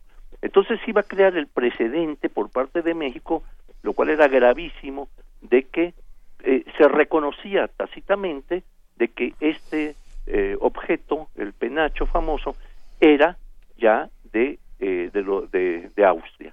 Entonces yo protesté, lo hice en medio de la prensa, lo hice, eh, en fin, en varias formas, eh, negándome, a- o sea, haciendo ver los argumentos legales inclusive de que eso no podía ser. Y te quiero decir que la idea venía de las más altas autoridades, ¿no? Eso de traerlo y volverlo a regresar. Por fin eh, eh, ya no se hizo. Entraron en razón. En- entraron en razón, un poco a chicotazos, pero bueno, entraron en razón. Como siempre. No, no como siempre, Co- lamentablemente. Bueno, como siempre que entran en razón. Ah, bueno, sí. Sí, sí, sí. En fin, pues eh, creo que lo único que queda es seguir eh, luchando. Esperamos que en el caso de Oaxaca también entren en razón, ¿verdad? A chicotazos. A chicotazos y lo que es muy importante en Oaxaca y que creo que tendríamos que tomar como ejemplo es eh, todos los oaxaqueños que dicen basta de, eh, de atentar contra nuestro patrimonio y el patrimonio de nuestros hijos y, y el pasado y las obras de nuestros abuelos. Claro. Eh, yo creo que eso es lo que tendríamos que tomar en cuenta. Nos escriben y nos dicen que en Cholula también hay una serie de obras eh, que se están echando a andar y que vienen eh, del gobierno, están Sí. aprobadas por el gobierno. O sea, Eh, lo que no es posible esto es que se tiene- deje. Eh, tiene que ver con que algunos solo ven piedras, ¿no? O, o califican a los sitios arqueológicos como ruinas. Exacto. No, Ah, ah, esta visión que poco patrimonialista que tiene muy poco que ver con nuestra herencia, nuestra identidad, nuestra forma de ver el mundo, eh, pues está completamente reñida. Aquí hay un- un- una suerte de caos neoliberal Sí. pero mira, nos escribe Consuelo Bonfil y dice, creo que un concepto que se le está escapando en esta discusión es la del patrimonio natural. La naturaleza, el paisaje es patrimonio también, por ello el patrimonio arqueológico o histórico pertenece a un paisaje que también hay que defender y valorar. Creo que es interesante esta acotación. ¿Cómo no? ¿Eh? Claro. Y No, eh, mira, eh, ya hacíamos aten- poníamos atención en lo que hemos estado platicando también en eso, ¿no? En, en el caso de estas presencias naturales que en un momento dado se conjugan, forman Claro. ya una unidad con el elemento y la creación del hombre. Entonces, este, por lo tanto, debe respetarse no solo el monumento, sino su entorno. Te voy a contar un ejemplo. En Teotihuacán, si tú ves la pirámide de la luna, ¿verdad? Desde la calle de los muertos se ve la masa piramidal, ¿verdad? Y atrás está el Cerro Gordo.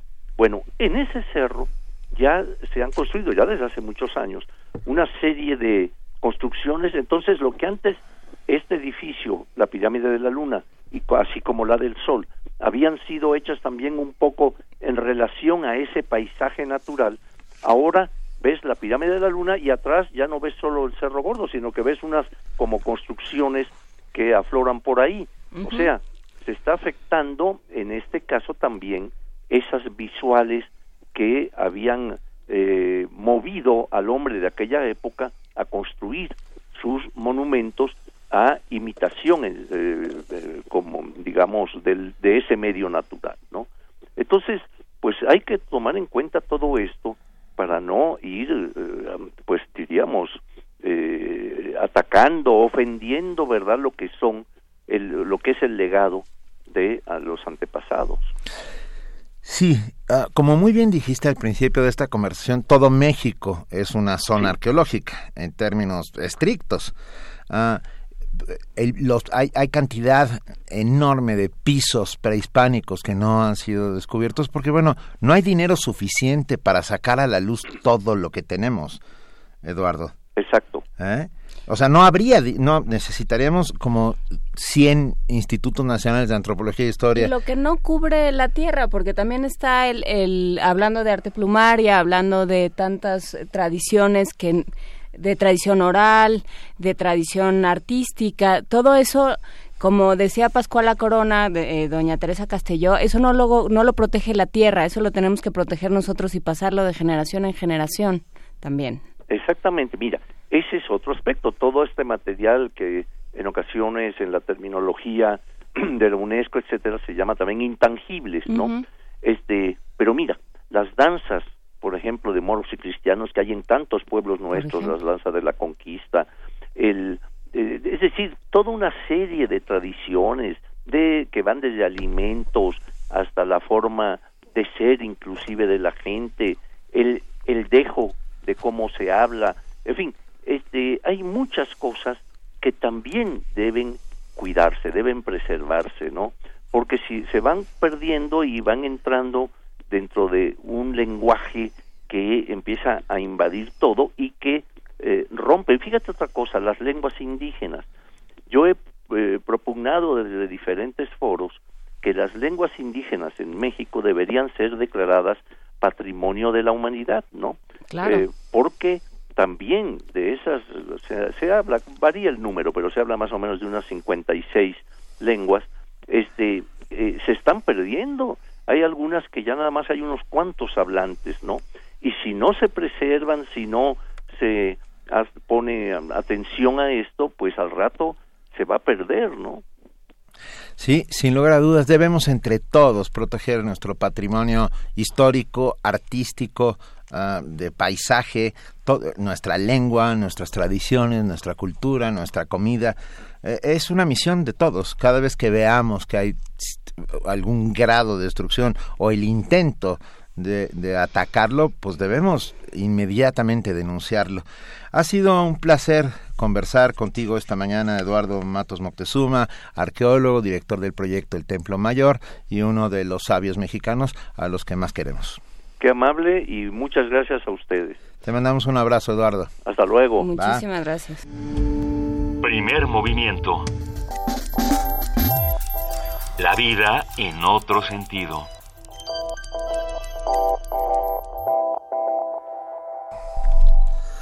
Ya estamos a punto de hacer un enlace, pero muy rápidamente, uh, Juan Ramírez Marín dice, todos los museos europeos son producto del colonialismo, no todos, pero casi todos. en buena parte, o sea, pues el sí. Hermitage no, el Louvre tampoco, pero, pero sí, hay muchos museos y sobre todo los museos que tienen que ver con arqueología, que sí, el British Museum. Bueno, pero es que además se fundaban en esta idea muy colonial de, mira, tú no sabes qué hacer con esto. Exacto, nosotros Ustedes te lo cuidamos. Viven nomás dándose de cachetadas, no saben qué hacer con ello, yo te lo voy a cuidar y vas a ver, te lo voy a dejar precioso.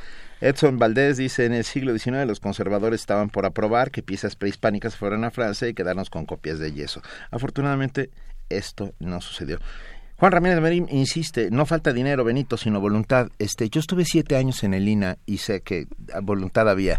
Uh, no hay posibilidad de, de, de que 200 mil, más de 200 mil sitios arqueológicos sean excavados en este país, porque no, porque eso implica no, no conservarlos y, y transformar eh, la geografía nacional. Porque además eso es otra cosa que hablábamos en nuestras juntas de redacción que acaban siendo unas tertulias como del sombrero loco, pero lo que hablábamos es, bueno, los sitios como los conocemos ahorita, eh, o sea, como los ve uno cuando visita las zonas, no tienen nada que ver con la, forma en que se encontraron. Nada que ver. Entonces implica todo un trabajo de, de, de restauración, de investigación. Sí, no es solo no es solo sacar lo que hay, sino conservarlo, eh, tener vigilancia, etcétera, etcétera, etcétera. Eso fue muy, impresionante cuando nos llevaron en, en, Guadalajara, cuando estuvimos en Guadalajara y nos llevaron a este sitio que se llama Guachimontones, que tiene estos eh, estos basamentos eh, de, eh, en forma circular que no hay en ningún otro sitio y que bueno ha implicado que se realice todo un trabajo de investigación al respecto. Gracias a todos los que nos escriben, a todos los que están aquí haciendo comunidad en primer movimiento. tenemos en la línea, lo agradecemos inmensamente, a Ana Buquet, coordinadora del Programa Universitario de Estudios de Género. Muy buenos días, Ana. Buen día, Benito, Juana Inés. Me pasa lo mismo que a Pepe Franco, los oigo mal y ah, lejos. Ok, nos está escuchando mal, Ana. Así que hay algún problema con la línea. Oigan, ah. quiero empezar, por supuesto, felicitándolos. No, felicitándonos, porque tú también eres parte, querida. Me siento totalmente parte, eh, pero de verdad eh, mandarles un muy fuerte abrazo por este primer año de primer movimiento porque han generado un nuevo espacio, ¿eh? un espacio para informarnos, para conocer, para compartir de manera crítica, reflexiva, pero además dan cabida a todo, dan cabida a temas divertidos, placenteros y también a temas incómodos. Pues sí. que nos muestran pues los problemas gravísimos, ¿no? que todavía tenemos en la sociedad y que pues a mí me toca un poco hablar de los temas incómodos, ¿verdad? Así que, pues bueno, muchísimas felicidades de verdad a, ustedes, a Luisa también, a todo ese equipo maravilloso. Muchas gracias y, felicidades a ti también, que has colaborado casi desde el principio. Casi desde el principio, así, es. Pues miren, hoy les quiero compartir una conferencia que tuvimos ayer en la UNAM, eh, que le impartió la doctora Olayinka Coso Tomás, eh, sobre mutilación genital femenina. Eh, la doctora Coso Thomas nació en, Nigeria en el 37. Ella fue galardonada en el 98 con el Premio Príncipe de Asturias de Cooperación Internacional por su incansable trabajo en defensa de los derechos y la dignidad de las mujeres. Y eh, ahora la UNAM reconoce su trabajo con el doctorado honoris causa que se entrega mañana, eh, que es creo que es muy importante destacar que la UNAM con eso con este reconocimiento que hace la doctora Olayinka Coso Tomás eh, toma una posición muy clara en contra de la violencia contra las mujeres. Y bueno, contarles un poco, eh, la mutilación genital femenina es un procedimiento que consiste en la extirpación total o parcial de los genitales femeninos externos y no se hace por motivos médicos, evidentemente. En la actualidad hay 28 países en África, Oriente Medio y Asia eh, en donde todavía se practica y se calcula que hay cerca de 128 millones de mujeres y mujeres y niñas que han sufrido alguna de las modalidades de, de esta práctica tan terrible, pero además cada, cada año se afecta a dos millones de niñas más, ¿no? Porque, bueno, esta práctica continúa y, y uno se pregunta por qué, por qué se hace esto, ¿no?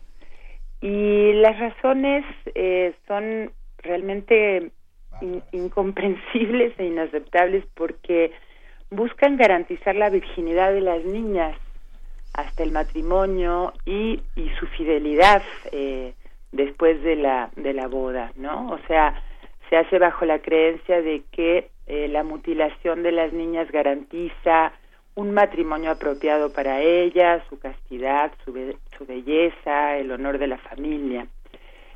Y la doctora Olayinka ha trabajado muchos años, muchos, muchos años, directamente en las comunidades donde, donde se lleva a cabo esta práctica con la intención, por supuesto, de erradicarla o de disminuir las consecuencias terribles que tiene esto para las niñas.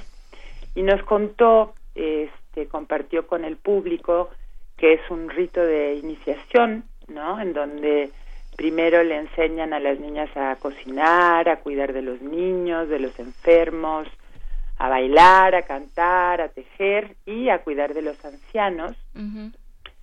Y eh, a partir de los ocho años eh, se les practica esta cirugía que a veces es en, en condiciones terribles porque no no se hace ni en un hospital ni nada por el estilo no, se, hace, eh, de manera prohibida en, en sociedades secretas y genera bueno genera unas consecuencias tremendas tremendas no de, de dolor ella nos decía que el trauma que genera a las niñas es brutal que es un, shock eh, tienen sangrado, dolor, agonía, angustia psicológica.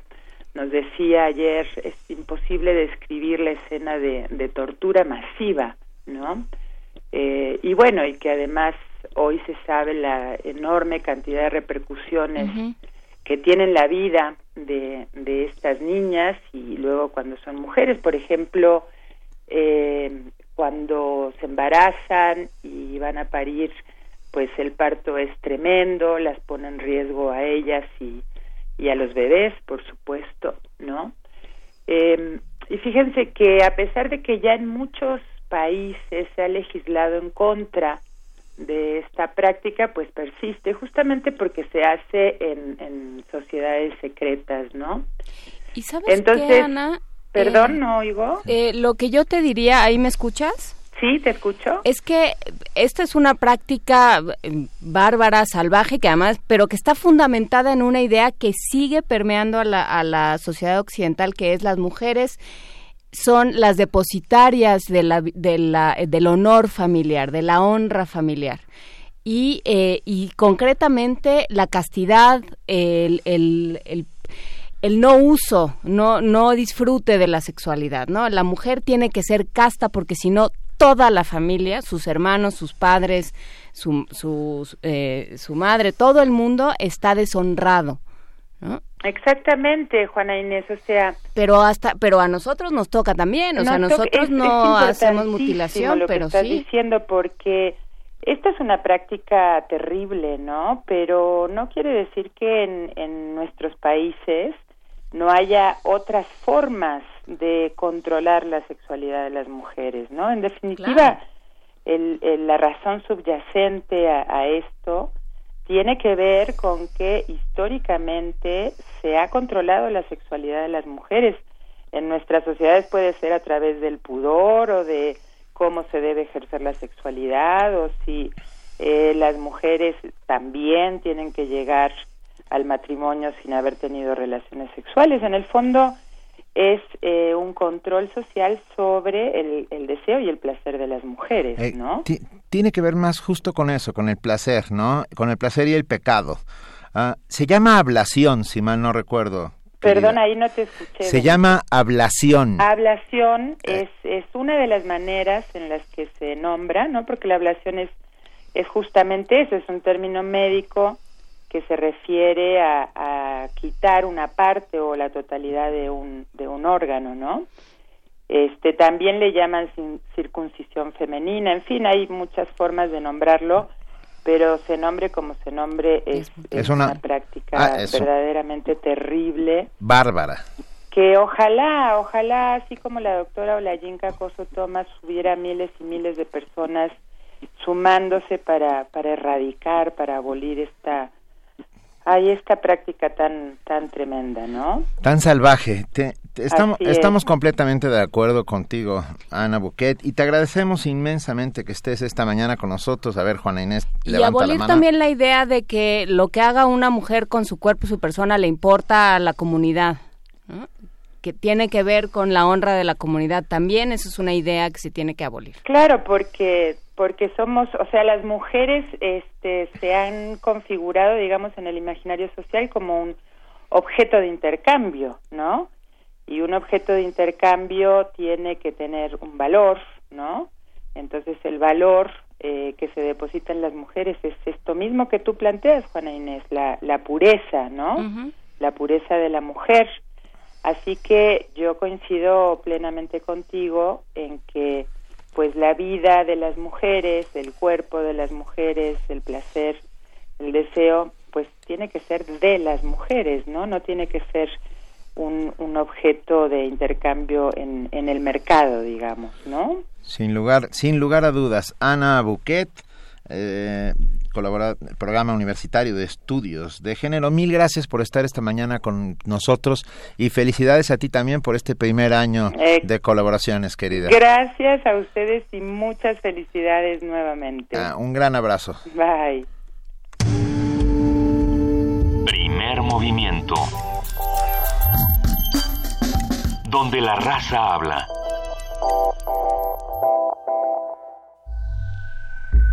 Un acuerdo secreto entre dos o más personas que tienen la misión de gestar algún plan o daño. Todo poder es una conspiración permanente. Honoré de Balzac. La tesis novena sobre... La locura es una desgracia personal. El filósofo alemán, pero es un asunto público. Solía decir todo Así fue Viaja por míticos lugares y vuelve a momentos clave en la historia, recordando a grandes filósofos en... Conspiraciones. Programa de disertaciones filosóficas sobre temas históricos y culturales. Acompáñanos en un viaje a través del tiempo con la guía de Otto Cázares. Lunes y miércoles a las 2.15 de la tarde. Retransmisión martes y jueves a las 10 de la mañana. Por el 96.1 de FM. Radio UNAM. En el Partido Nueva Alianza no solo hablamos de equidad de género, predicamos con el ejemplo somos 50% de mujeres participando, aportando y proponiendo para mejorar nuestro país. Es hora de incluirnos en todos los espacios en los que podemos hacer una gran diferencia. En nuestras decisiones, propuestas e iniciativas, las mujeres se escuchan. Movimiento de Mujeres Nueva Alianza.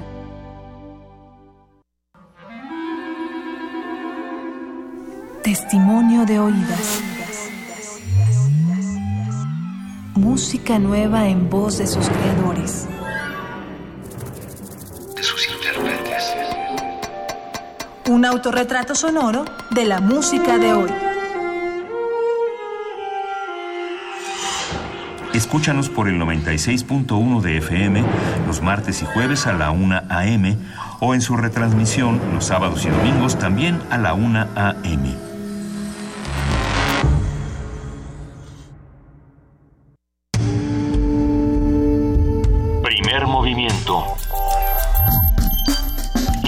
Información azul y oro. 9 de la mañana en punto. Ya está aquí de nuevo Jesús Ruiz Montaño para nuestro corte informativo de las 9. Muchísimas gracias, Jesús. Gracias, Juan Inés. Vamos con la información.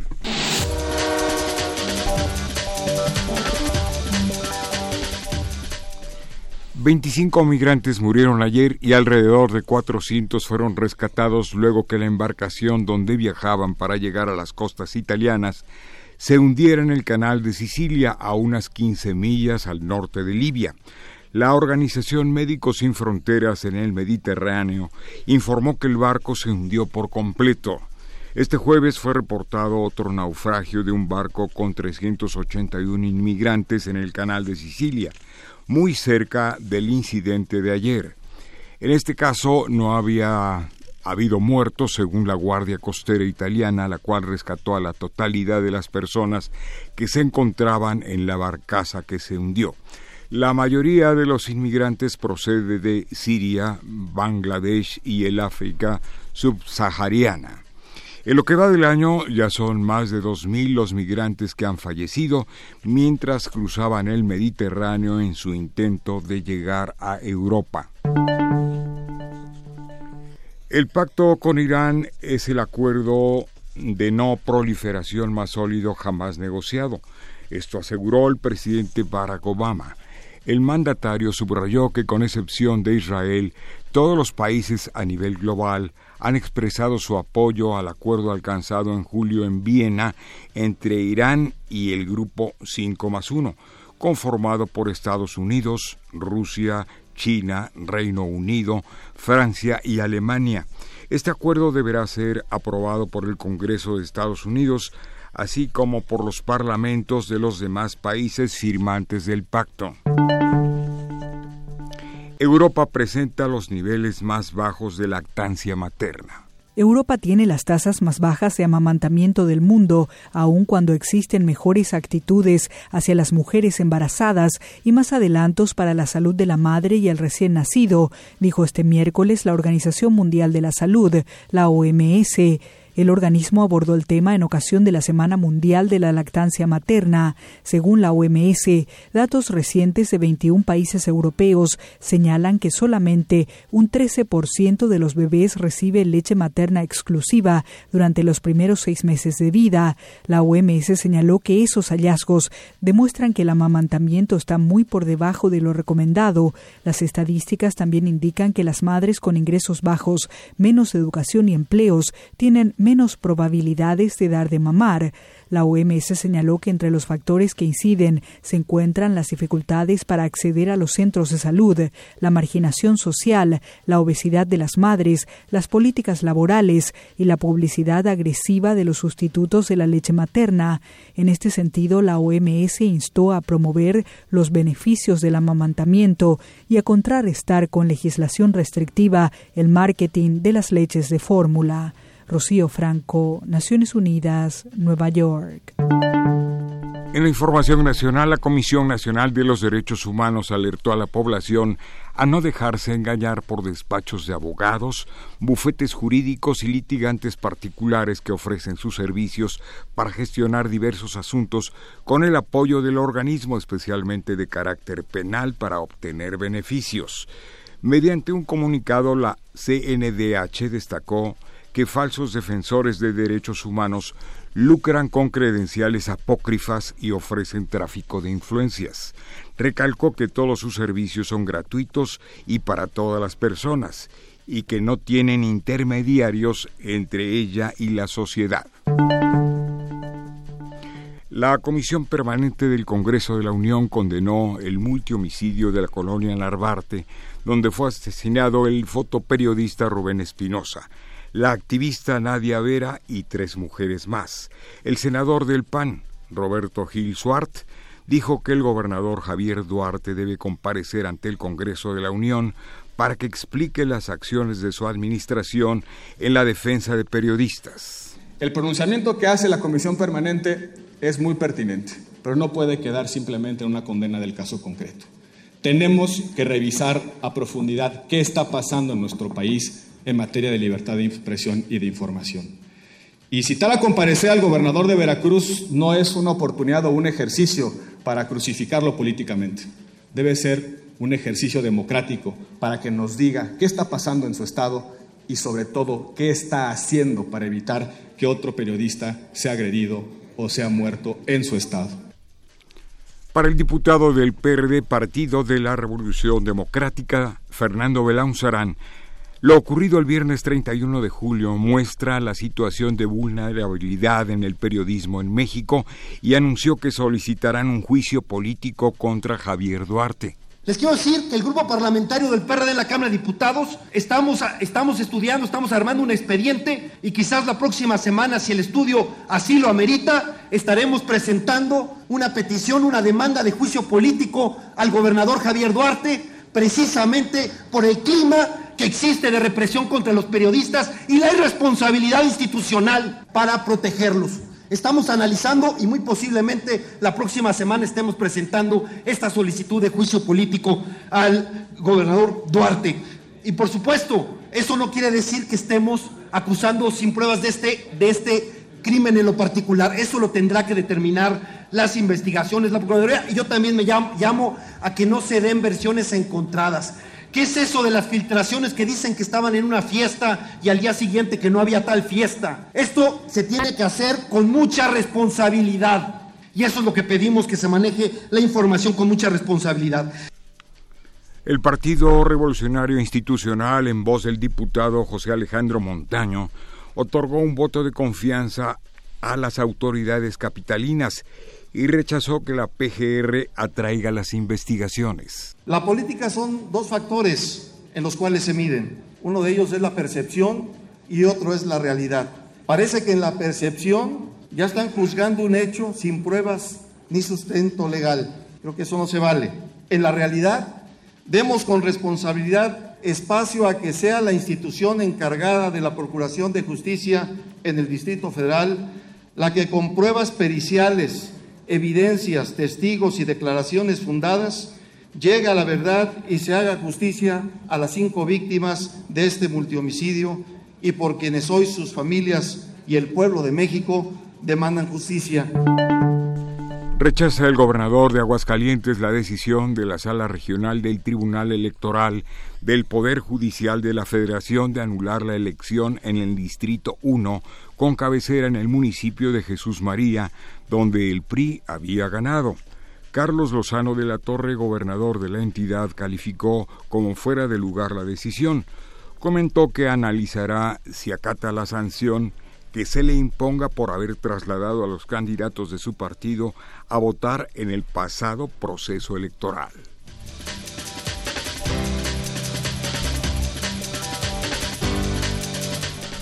Son las nueve de la mañana con nueve minutos. Agradecemos inmensamente a nuestro compañero y amigo Jesús Ruiz Montaño por este corte informativo de las nueve y nos seguimos viendo. Claro que sí, gracias Juan Inés, gracias Benito y continuamos. Un abrazo.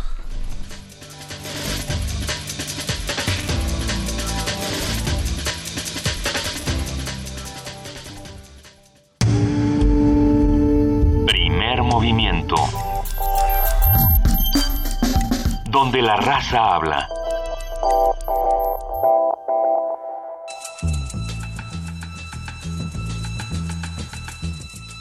Es hora de poesía necesaria.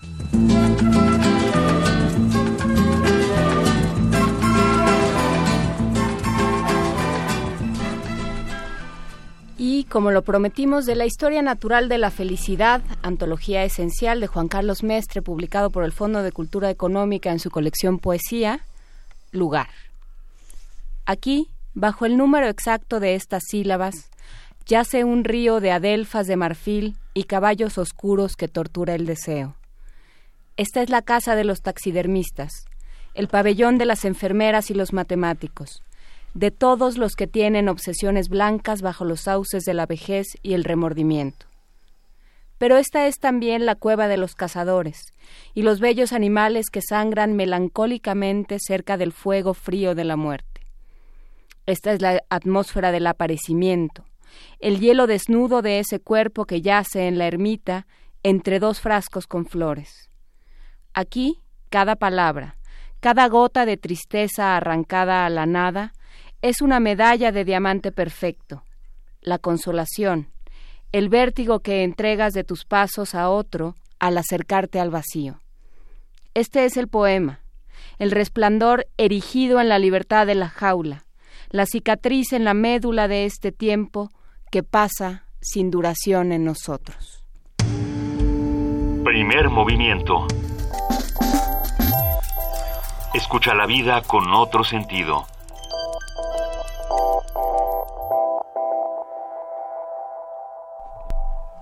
Son las 9.11 de la mañana y ya está en la línea Gabriela Robles. Ella es directora del Centro Bicultural de Cine y Actuación, eh, la Escuela del Cine Ruso. Gabriela, muy buenos días. Eh, buenos días, Benito, eh, Juana Inés, y muchas gracias por invitarme a su programa, que sigo todas las mañanas con gran interés y muchísimo gusto. Ah. Muchísimas gracias, Gabriela. Cuéntanos, eh, la escuela no solo está ofreciendo una opción eh, de, estudios cinematográficos, sino que además lo está ofreciendo con una pues con un cariz distinto del de otras. Cuéntanos qué es lo que están haciendo y platícanos todos los generales, las inscripciones y estas cosas. Eh, bueno, sí. primero me parece importante decir que somos una escuela que existe ya hace 15 años, eh, se fundó en el 2000 y a la fecha tenemos 10 generaciones de cineastas graduados y debo también decirles que impartimos además la carrera de actuación, por lo tanto también 10 generaciones de actores, eh, ambos cineastas y actores ya eh, incursionan y de manera en general exitosa en sus uh, campos y generalmente tenemos el gusto de recibir eh, muy buenas noticias acerca de sus éxitos y de su trayectoria profesional. Ah, esta escuela fundada por el maestro Sergio Eljovich.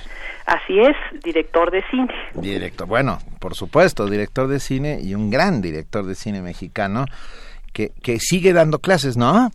Eh, sí, eh, el maestro Eljovich da clases generalmente en octavo semestre eh, él imparte una materia que tiene que ver con eh, darles el panorama real actual a los eh, cineastas que están por salir de cómo pueden organizar sus propias producciones, a, a quién se pueden acercar para poder obtener financiamientos y un poco eh, pues compartir sus propias experiencias para que ellos puedan en efecto crear un proyecto que sea exitoso y que logren grabar o filmar en su caso.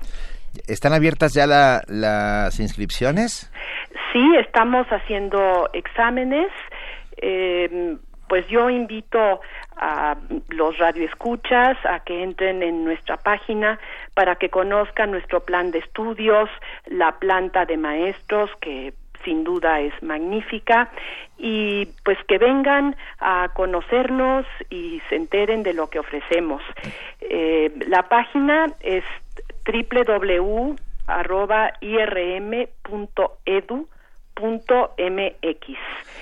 Eh, pueden también llamar por teléfono y hacer una cita.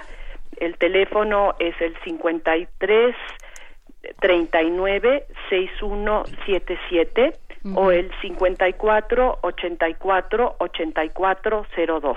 Además hay que decir que están en un lugar maravilloso en la calle Francisco Sosa en Coyoacán. Eh, sin duda, estamos en pues la calle más bonita de México, me atrevo a decirlo así, en Francisco Sosa 165 en el corazón de Coyoacán y eh, pues la escuela la alberga eh, una casa eh, que es considerada monumento nacional eh, del siglo XVIII. Esto no implica que huela a viejo, al contrario, es un ambiente privilegiado para crear, para imaginar y para contar historias que valgan la pena en este mundo que pues parece no girar demasiado bien y creo que es importante darle cabida a la creatividad con responsabilidad, con conciencia y llegar a confines de la tierra que ningún otro medio puede tocar tan eh, exitosamente y de manera tan conmovedora en muchas veces como es el cine. Sin lugar a dudas. Gabriela Robles, subdirectora del Centro Bicultural de Cine y Actuación, conocida también como la Escuela de Cine Ruso. Muchas gracias por estar esta mañana con nosotros en Primer Movimiento. Muchas gracias a ustedes, Benito, y muchas felicidades por su programa, que sin duda es una caricia al alma en este México que nos duele, pero gracias por estar y felicidades de nuevo. Muchas gracias, de verdad. Adiós. Hasta luego. Muchas gracias. Primer movimiento, primer aniversario. La mesa del día. Antes de pasar a la mesa del día rápidamente, yo quiero preguntar cuándo van a callar los mariachis. Los mariachis callan. Oh, esta es la semana hasta la otra semana. Esta es la semana de la el jubileo celebratorio. Ya me da como el estrés postraumático cada vez que oigo. Nos escribieron por ahí para decirnos que que ronroneamos y por qué no rugimos un día, porque no está en nuestra naturaleza rugir, rugir es gritar, rugir es... Rugir para mí es quedarse en el qué barbaridad. Exactamente. Entonces, pues no, no nos quedemos en el qué barbaridad, quedémonos en, bueno, ¿y ahora qué hacemos? Los Pumas ronronean y esa es su manera de rugir. Y la manera de rugir es con Eh. Eso quiere decir que ya lo pensaron bien, usted también está ya con nosotros Alberto Betancourt, que nos, nos engañan sistemáticamente en el estadio. ¿Por? Cada vez que ponen ese rugido del puma. Eh, no, es así es, es un león. Es un león. Es un león. Pero el león no es como lo pintan, o sea que no pasa nada. Oye, perdón, estábamos hablando fuera del aire que hoy se reinauguró el canal de Suez, uh, hecho en el siglo XIX por este arquitecto francés, uh, Ferdinand de Lesseps. Y hoy por fin tiene dos carriles, Juan Inés, tú me lo contabas. Sí, están muy contentos, están, creo que hay fiesta nacional, nadie fue a trabajar, nadie fue a la escuela, todos los egipcios están festejando que hoy se abren dos carriles del canal de Suez, se amplió el canal de Suez porque antes solo podía pasar uno en una dirección, antes era de un solo carril esta obra eh, de, ingeniería monumental. Ah, que lo que hizo fue mejorar el comercio, los viajes, hacerlo todo mucho más sencillo, eh, hacer el mundo más, más pequeño de alguna manera. Y entonces hoy se inaugura esta ampliación del canal de Suez y todos los egipcios están encantados. todos los que nos estén oyendo desde Egipto, platíquenos qué tal estuvo la fiesta, los mandamos felicitar. Bueno, ya arrancamos ya con nuestra mesa del día Mundos Posibles cuando el despojo se disfraza de conservación, está con nosotros el doctor Alberto Betancourt, doctor en Historia, profesor de la Facultad de Filosofía y Letras de la UNAM y coordinador del Observatorio del G20 de la misma facultad. Alberto, un placer como siempre que estés con nosotros. Benito, Juana Inés, buenos días. Buenos días. Me suma las felicitaciones. La verdad es que en un país en el que se están cerrando los espacios que hacen tanta falta, pues se agradece muchísimo que Primer Movimiento haya abierto un espacio de reflexión colectiva que es la propia vocación de la universidad y creo que ha sido todo un arte y en eso pues obviamente se los agradecemos mucho que, resulta ser un espacio muy cálido. Claro yo yo por eso me sumé y agradezco mucho haber tenido la oportunidad de sumarme a la tripulación de primer movimiento. Que lo agradecemos nosotros. bueno, pues eh, el día de hoy quisiera comentar con ustedes sobre un gran acontecimiento científico que tendrá lugar el próximo año. México será sede de tres importantes cumbres mundiales del 4 al 17 de diciembre de 2016 se celebrarán en México la 13 Conferencia de las Partes de la Convención de Diversidad Biológica, la segunda reunión del Protocolo de Nagoya y la octava reunión del Protocolo de Seguridad de Cartagena. Las tres reuniones constituirán verdaderos acontecimientos geoeconómicos, geopolíticos, científicos y mediáticos, por ejemplo, la reunión de la Convención de Diversidad Biológica define asuntos tan importantes como los problemas y las líneas de investigación, las responsabilidades y reparación de daños a la biodiversidad y la distribución de recursos financieros. Es, eh, Juana Inés, realmente una instancia muy importante porque define el diagnóstico de la ONU respecto a cuáles son las causas de la crisis ambiental y cuáles son las soluciones. Y como todos nuestros amigos del auditorio se podrán imaginar, no existe un modelo para solucionar la crisis ambiental. Existen tantos como países y sujetos sociales. Cada país tiene su propio modelo para afrontar la crisis ambiental. A veces tenemos la idea de que la ciencia es universal y consecuentemente hay una sola solución para enfrentar el cambio climático. Y en realidad la ciencia es un acto de creatividad y es una actividad que se desarrolla inmersa en la sociedad. Consecuentemente, estas tres reuniones que se realizarán en México, pues serán un espacio de debate entre distintas, podríamos decir, fantasías ecológicas respecto a qué es lo que se requiere, o fantasías científicas incluso, si se quiere, respecto a qué es lo que hace falta para afrontar los graves problemas de esta crisis ecológica provocada por el capitalismo tardío. No debemos olvidar que los distintos sujetos sociales tienen sus propias fantasías políticas. Por ejemplo, Gran Bretaña pues tiene sus apreciaciones sobre los problemas y es una apreciación muy diferente a las que tiene Bolivia respecto a qué es lo importante, cuáles son las causas y sobre todo pues cuáles son las soluciones. A muy grosso modo podríamos decir que por una parte existen modelos de conservación, voy a poner comillas, desde arriba, que son modelos de conservación ambiental propuestos por las élites económicas, políticas y científicas del mundo, que pretenden seguir contaminando, seguir desarrollando las cosas tal como están, pero al mismo tiempo se arrogan el derecho de enseñar y supervisar a los países del sur sobre cómo cuidar los tesoros de la biodiversidad. es esta actitud, de, digamos, de maestros del mundo, de que le van a ir a enseñar a los países del sur cómo cuidar los recursos que los países del sur pues de por sí han conservado y entre otras cosas pues por eso se mantienen. En general pues podríamos decir que en contrapunto existe aunque de manera incipiente otro modelo de conservación que podríamos llamar desde abajo, un modelo de conservación ambiental que corresponde a países, clases sociales, culturas y comunidades científicas de excelencia ubicados en la periferia del sistema económico mundial y que en general son promotores y aquí es donde yo creo que esto cae muy a tono con el espíritu de una parte de nuestra universidad, que es un modelo de conservación ambiental que se base en la interdisciplina, en la polifonía, en el escuchar diversas voces, en el interculturalismo, no que una cultura le imponga a las demás sus propias fantasías respecto a la naturaleza, en el diálogo de saberes, por ejemplo, el diálogo intercientífico entre la ciencia producida por las diferentes civilizaciones y en general los promotores de estos modelos consideran a la, naturaleza como sagrada en el sentido de que se trata de un valor supremo. Eh, si me permiten, Juan Inés y Benito, me gustaría comentar brevemente en qué contexto se va a desarrollar esta cumbre. Eh, la reunión o las tres reuniones se efectuarán en el contexto de una grave crisis ecológica provocada por los hábitos de producción, circulación y consumo del capitalismo tardío, en el que se extiende un modelo de acumulación por despojo.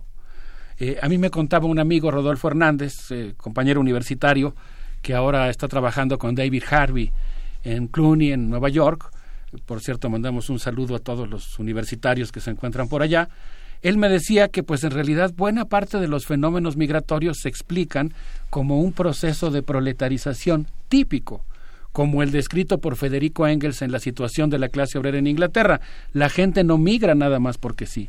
La gente migra porque hay un proceso de despojo y consecuentemente un proceso de proletarización, un proceso de hacer que la gente se quede sin nada más que su fuerza de trabajo, se tenga que ir a las ciudades de su propio país o de los países del, del centro del sistema económico y se enrole como trabajador y venda su, su, trabajo por un salario. Bueno, pues una cosa que casi nunca vemos es que parte de ese proceso de proletarización se desarrolla hoy en buena medida en función del efecto de la degradación ambiental, o ojo, y esto es quizá lo más singular, como efecto de las políticas de conservación ambiental. Por ejemplo, voy a citar un caso muy ilustrativo, muy emblemático. El poderoso Grupo Banco Mundial, eh, esta institución que ha puesto de rodillas a 192 países del mundo y les ha impuesto los ajustes estructurales, aprobó recientemente a través de su ventanilla ambiental llamada Fondo para el Medio Ambiente Mundial un documento llamado Un nuevo clima para los bosques. Fíjate, Benito, es un, es un documento realmente impresionante. En primer lugar, pues hace un diagnóstico de la importancia que tienen los bosques y dice que cubren cuatro mil millones de hectáreas, lo que representa el 30% de la superficie terrestre del planeta, albergan al 80% de la biodiversidad y que de ellos se obtienen productos forestales que significan un valor de 327 mil millones de dólares anuales. Y luego el propio documento dice que en esos bosques del mundo desde los boreales que son cercanos a los polos, estos bosques preciosos que se nutren Finlandia, del deshielo. por ejemplo, ¿no? Claro, claro, el norte de Rusia, buena parte de Alaska, hasta los bosques tropicales ubicados en el Ecuador, albergan a 1.800 millones de personas. Pero mi punto es que la ventanilla ambiental del Banco Mundial, el Fondo para el Medio Ambiente Mundial, se propone modestamente, y aquí desde luego estoy ironizando, intervenir para promover el reordenamiento forestal a través de la reestructuración productiva y el reordenamiento territorial. No, bueno, nos quedaremos sin bosques. Pues eh, lo digamos que los bosques los van a administrar otros. No, bueno, no, no, no. Efectivamente.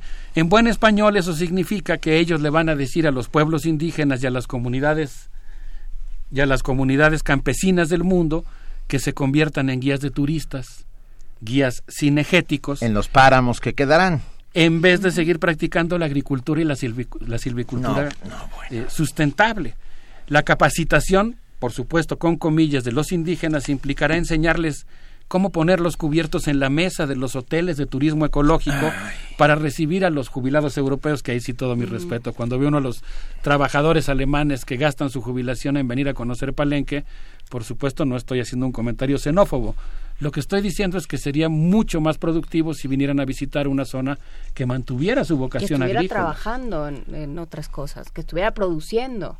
Sí, que estuviéramos un modelo de conservación ambiental que potencie la participación indígena y no que vea a los indígenas como si fueran extraños en los ecosistemas. ¿Extraños? Esclavos. En, los, e- es que me, Está, me está pegando en el hígado. este, bueno. Qué bueno, esa era un poco la idea. No, bueno. Eh, la, la, la, cuestión es que ahora los pueblos indígenas tendrán que aprender estas eh, costumbres turísticas, digamos, esta capacitación turística, y tendrán que abandonar sus viejas concepciones de que la tierra es sagrada o sus prácticas para el rezo petición antes de cortar un árbol. Un amigo mío, eh, Pedro Hernández, eh, compañero académico celtal de la Universidad Intercultural de Chiapas, me contaba el, el, precioso y profundo rito que hacen los celtales para pedir permiso antes de cortar un árbol. Por ejemplo, cuando tienen que hacerlo para pagarle al pollero para que alguien cruce con seguridad la frontera bueno, pues ahora tendrán que convertirse, según este documento del Banco Mundial, en atentos observadores de las cotizaciones de los precios de las maderas preciosas en la Bolsa de Valores de Londres para que eh, realicen una explotación forestal ordenada de acuerdo a los criterios del Banco Mundial. Y ese creo yo que es el problema fundamental que enfrenta este modelo de conservación. Es un modelo de conservación dogmático, monocultural. neoliberal. Y neoliberal que concibe a la naturaleza básicamente como mercancía. Claro. y ese es el principal problema. Exactamente. Y a ver, es que sí. Eh, hay, tenemos música, o, por lo menos Silvia Cruz, nuestra productora, está haciendo unos gestos muy extraños. Creo que se refiere a que tenemos música. Está haciendo mímica de violín porque queremos darnos el gusto de escuchar a Juan Reynoso, música de Tierra Caliente. Eh, con un saludo, no, no, no es la misma zona del país, pero con un saludo para las comunidades que están luchando por defender sus recursos naturales, como sería desde luego el caso de Cherán, Querí, Cherán tan querido. Vamos a dedicarles a esta canción. Claro que sí.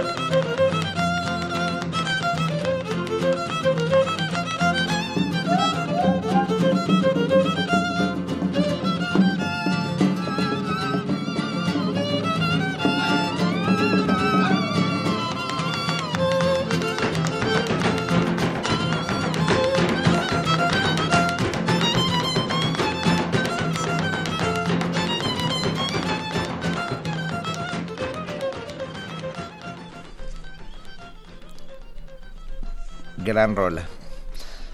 Alberto, te seguimos escuchando con Muchas gracias. enorme pues, atención. Pues yo creo que podríamos decir que estas reuniones de la ONU que van a efectuarse en Cancún, que por cierto es un lugar muy emblemático de los daños ambientales ah. causados por la voracidad de algunas empresas turísticas nacionales, pero sobre todo transnacionales, ahí yo pensaría muchas españolas en una especie de reconquista española de América Latina que se nota en la instalación de estos hoteles que invaden las zonas a las que llegan a desovar las tortugas desde hace 60 millones de años. Y bueno, pues eh, estas cumbres de la ONU anuncian el enfrentamiento entre dos paradigmas. Al primero le podríamos llamar, como, como bien dijiste, Benito, el paradigma de la conservación neoliberal, que considera que la mejor manera de salvar la naturaleza consiste en un concepto muy bizarro que yo no sé si alguien de nuestros amigos de la Facultad de Economía nos ayuda a explicar. Lo digo de broma porque habrá quienes lo explicarán con celo, y habrá pues quienes, eh, al igual que yo, compartirán una sonrisa irónica, el concepto de capital natural, que es como se concibe en esta visión.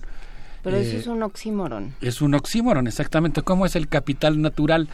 Que pues ahora es un concepto clave, digamos, en estas estrategias globales neoliberales de conservación. Pero afortunadamente existe otro paradigma, que es el que podríamos llamar el paradigma polifónico del patrimonio biocultural, el cual plantea la existencia de una simbiosis entre la diversidad biológica, lingüística, cultural y cognitiva. Desde ese punto de vista existe lo que podríamos llamar, Juana Inés, un complejo biológico cultural. Es decir, no hay solamente naturaleza y por otro lado cultura. Hay una simbiosis entre naturaleza y cultura. Hay lo que algunos autores han llamado culturaleza.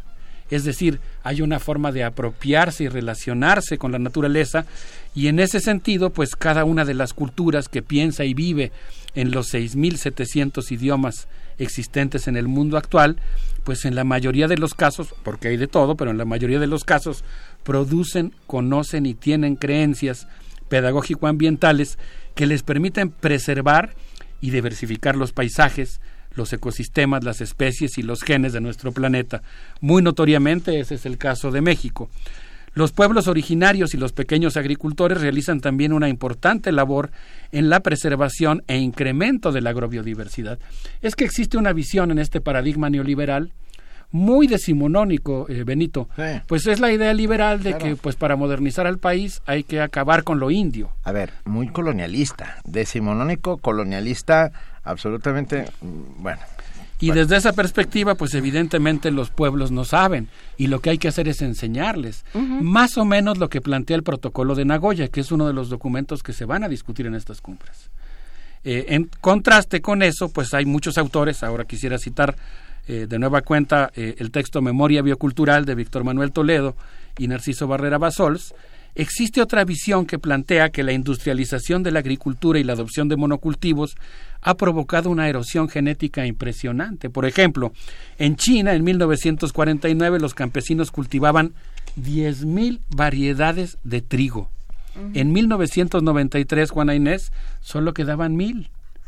Ahora, en la India había 30.000 variedades de arroz. Es decir, este modelo de producción, eh, digamos, a pequeña escala, basado en el intercambio de semillas, en los rituales, en los métodos tradicionales preindustriales, permitía, por ejemplo, que en la India hubiera 30.000 variedades de arroz. Y eso es muy bueno para la tierra, además. Digo, no solo para la diversidad cultural, sino para el, sustrato mismo, la tierra. Para la tierra, para, para, la, para la diversidad genética. Para la alimentación humana, para la belleza del paisaje, para la calidad de vida. Porque además imaginemos que cada una de estas variedades de arroz que existían en la India implicaban que cierto tipo de pájaros pudiera vivir ahí implicaban que cierto tipo de roedores se alimentara y desarrollara cierto tipo de color. Bueno, pues la gran bandana chiva que visitó nuestro país recientemente dice que hoy en la India solo quedan 10 variedades de arroz de las 30.000 que había antes en el 75% de la superficie cultivable. En ese marco, pues resulta sumamente interesante la experiencia desarrollada en Bolivia, donde la ley marco de la Madre Tierra ha planteado que la conservación de la naturaleza que por cierto es concebida como sujeto, debe basarse en un profundo rediseñamiento de las instituciones, las universidades y las prácticas sociales. Esta parte a mí me parece verdaderamente un desafío intelectual, creo que para muchos eh, universitarios de muy distintas facultades de nuestra universidad eh, sería muy interesante que se asomaran eh, es un texto que es muy interesante y sería muy muy interesante consultarlo porque implica que pues el Estado boliviano ha asumido la necesidad de pensar la universidad. Imaginemos qué reto. Una, para que sea una universidad que sea capaz de rescatar y promover el saber de los quichuas, de los aymaras, de los chiquitanos y de los diversos grupos que existen en Bolivia. Eso, eso es un desafío, a ver cómo nos imaginamos una universidad que sea capaz de rescatar las distintas sabidurías y las distintas culturas. Es que en buena medida eh, la educación en América Latina se, se pensó cómo vamos a intentar ser más como los otros y menos como nosotros. Y esta idea eh, de los bolivianos es, no, a ver, vamos a ver qué somos nosotros y qué necesitamos nosotros. Y yo creo que eso es eh, a lo que tendríamos que volver ya, dejarnos del siglo XIX, de vamos a insertarnos, no, no vamos a insertarnos en ningún lado, vamos a hallarnos literalmente como naciones multiculturales como la nuestra, por ejemplo, que es igual de rica que la boliviana o más, si me atrevo, me atrevo a decirlo, en el sentido de la cantidad de etnias y de estados-nación que componen este país. ¿Eh? Así es, ¿no? Claro. Fíjate, por ejemplo, el Centro de Agroecología de la Universidad de Cochabamba en Bolivia desarrolló un concepto precioso en relación con lo que decías, Juan Inés, el concepto de desarrollo endógeno, que es un, un modelo de desarrollo basado en las propias aspiraciones y valores de las comunidades, en lugar de ser un, una, eh, digamos, en lugar de tener como indicador del desarrollo la imitación de, del extranjero, digamos, ¿no? Bueno, pues en este sentido yo quisiera decir que en México la red de etnoecología y patrimonio biocultural de CONACIT acaba de convocar a tres foros regionales y un foro internacional para discutir cuáles son las principales experiencias internacionales, cuáles serían los mejores modelos y qué tipo de norma podría establecerse para incrementar cualitativamente la participación de los pueblos originarios y las comunidades rurales en la gestión del patrimonio biocultural yo creo que es una convocatoria muy interesante porque implica realmente la, discusión y la reflexión que permita reforzar lo que podríamos llamar un paradigma emergente, un paradigma que está compitiendo con el otro y que pues en este sentido implica que lo que se requiere pues es garantizar que los pueblos indígenas eh, aumenten su capacidad para disponer de sus territorios, eh, se expandan sus derechos, se protejan sus saberes y se cuiden sus sistemas simbólicos y se consideren como parte del patrimonio biocultural, en lugar de como ha ocurrido, por ejemplo, en Montes Azules, donde hay un modelo de conservación ambiental que ha convertido esa reserva en una especie de coto de caza de un muy reducido grupo de científicos, no estoy cuestionando el valor científico que pudiera tener su investigación, pero sí el modelo de conservación excluyente que se aplicó ahí, que implicó desalojar a los pueblos indígenas. Lo mismo ocurrió, por ejemplo, en Tehuacán, Cuicatlán, donde la implantación de un área natural protegida prohibió que los campesinos sembraran maíz. En la cuna del maíz, en la civilización mesoamericana, o una de las tres probables cunas del maíz. De tal manera que pues a mí me parece muy sabio y muy interesante que la red de etnoecología y patrimonio biocultural de Conacida haya convocado este debate, que implica pues más bien apostarle por otro tipo de experiencias. Por ejemplo, la que han desarrollado en en Puebla, los eh, integrantes de ese gran consorcio de cooperativas indígenas, TOSEPAN, que han planeado una cosa verdaderamente interesante, que es incorporarse al Comité de Planeación Territorial de tal manera que hay un comité de planeación territorial indígena que está planeando cómo quiere que sea el futuro de la Sierra de Puebla y que se está oponiendo a la introducción de las mineras que tanto daño ambiental pueden hacer en la Sierra Norte de Puebla y la introducción de carreteras y la introducción de pozos petroleros. De tal suerte que yo creo que este debate al que está convocando la red pues es muy importante. Yo siento que en realidad en México y particularmente en nuestra universidad y en ese sentido pues no sé qué reacciones puede haber ahora por parte de un sector del auditorio, en nuestra universidad pues coexisten con mucha fuerza los dos paradigmas. En nuestra universidad hay quien defiende la conservación prístina de la naturaleza, modelo decimonónico, y hay quienes pues tienen mucho mayor sensibilidad y se dan cuenta que el problema tiene que ser abordado no solamente desde un punto de vista biológico o económico, sino también cultural, social, político. Sí, es que es esto que hemos que hemos dicho muchas veces y que decíamos ahora fuera del aire o nos salvamos todos o no se salva nadie. Y como universidad creo que tenemos la obligación de plantearnos y de desarrollar un modelo de país. No, e, evidentemente no se va a dar ya, este, lo hemos aprendido de mala manera. No se va a dar a nivel político, no es una discusión que se vaya a dar en las cámaras, es una discusión que se tiene que dar en las aulas, que se tiene que dar en los institutos, en los cubículos, entre la sociedad, en las islas, en todos lados. ¿Qué, ¿Cuál es el país que queremos y qué vamos a hacer para tener ese país? Porque seguirnos quejando y seguir en el qué barbaridad y en el rugido no nos va a llevar a nada. Claro. Estamos rumiando y ronroneando y viendo qué vamos a hacer. Así es, yo por eso pienso que esta intervención espero se sume, digamos, a la convocatoria que ha hecho por lo pronto la red de patrimonio biocultural, pero que están haciendo otras instituciones para que dentro de nuestra universidad se discuta. Yo tengo una preocupación, Benito. Parece que falta mucho para diciembre de 2016, pero es un evento trascendental Y yo creo que México podría, porque también hay una corriente de conservacionismo neoliberal muy fuerte en México, que ha estado en el poder y que ha convertido en un negocio la, la, explotación de los recursos naturales. Hablábamos hace un rato de la conservación de nuestro patrimonio histórico y natural y, bueno, vimos que uno de los grandes enemigos está ahí pendiente y al acecho, ¿no? Así es. Eh, o sea, estamos de acuerdo completamente. ¿Qué, hace, ¿Qué, hacemos, Alberto? ¿Cómo nos pues sumamos? Yo, creo que empezar la discusión, aquí hemos hablado de la, de la necesidad de cruzar las islas, decíamos en el programa pasado, de fomentar la interdisciplina. Yo creo que un año y medio es muy buen tiempo para que se nos ocurran eventos. Pensaba yo, oí hace un momento que Mireya Imas estaba escuchando el programa, no sé si lo sigue haciendo. Seguro.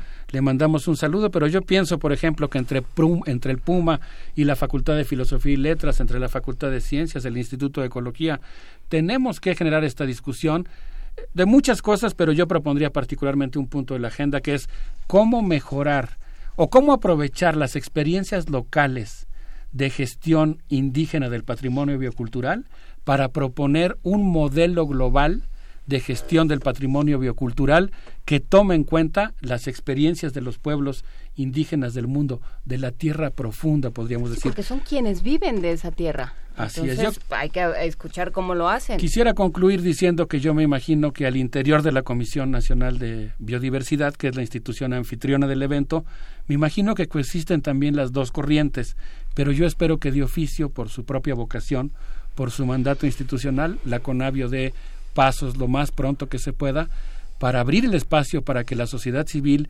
las distintas comunidades académicas participen en esta cumbre y que México, las cumbres en México se conviertan no en la cuna de la universalización del modelo de, de conservacionismo neoliberal, sino que se conviertan en el punto de inflexión, en el que se le dé un vuelco a la historia y se aproveche la experiencia y la historia mexicana para, para lanzar un modelo polifónico de conservación. Y ese modelo polifónico se, se transmita, se, se construya en leyes que permitan que no se siga depredando, pues, ¿no? Así es. Recomendamos este libro, ¿no? Pues nos lo recomiendan por Twitter, habrá que echarle un ojo, de Elinor Ostrom, el, el, gobierno de los bienes comunes, la evolución de las instituciones de acción colectiva, editado por el Fondo de Cultura Económica y la Universidad Nacional Autónoma de México. Suena muy bien, ¿eh? Sí, ¿Lo, conoces, eh, Alberto? Conozco la propuesta de ah. Ostrom, sí, es muy, esta idea del bien común, yo creo que, que tiene mucho, mucha sustancia y que vale mucho la pena Gracias explorarla. Quisiera despedirme con un regalo por favor. que nos envió Guillermo Briseño para el cumpleaños de Primer Movimiento. Es una canción cuyo estreno radiofónico va a ser el día de hoy. Se llama Ayotzinapa. Es un corrido que creo que no voy a cometer una indiscreción, pero que, según entiendo, nació, es el efecto, digamos, de una conversación con un gran universitario a quien le mandamos un afectuoso saludo, Pablo González Casanova. Y este es un corrido blues medio extraño, pero que fue extraño pero precioso, extraño porque es un experimento que nos mandó Guillermo Briseño para celebrar el cumpleaños. Un abrazo a Memo Briseño y un abrazo a ti, Alberto Betancourt, y felicidades ya por este año de otros mundos, de mundos posibles. Muchas gracias. Un abrazo para todos los radioescuchas.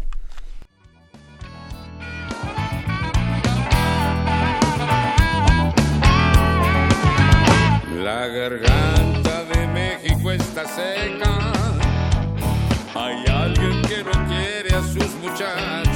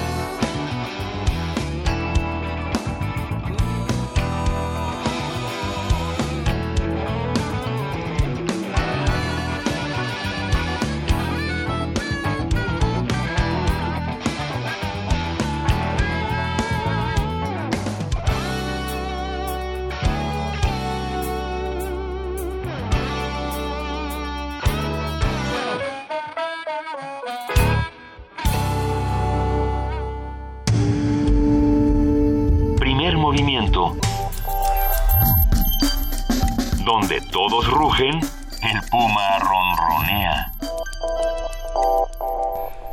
Estamos de regreso. Nos han escrito ah, Ricardo Guro, Mr. Pifias, Cri- Cristina Romero nos escribe desde Santiago de Chile. Te mandamos un enorme abrazo. Mil gracias, Cristina Romero.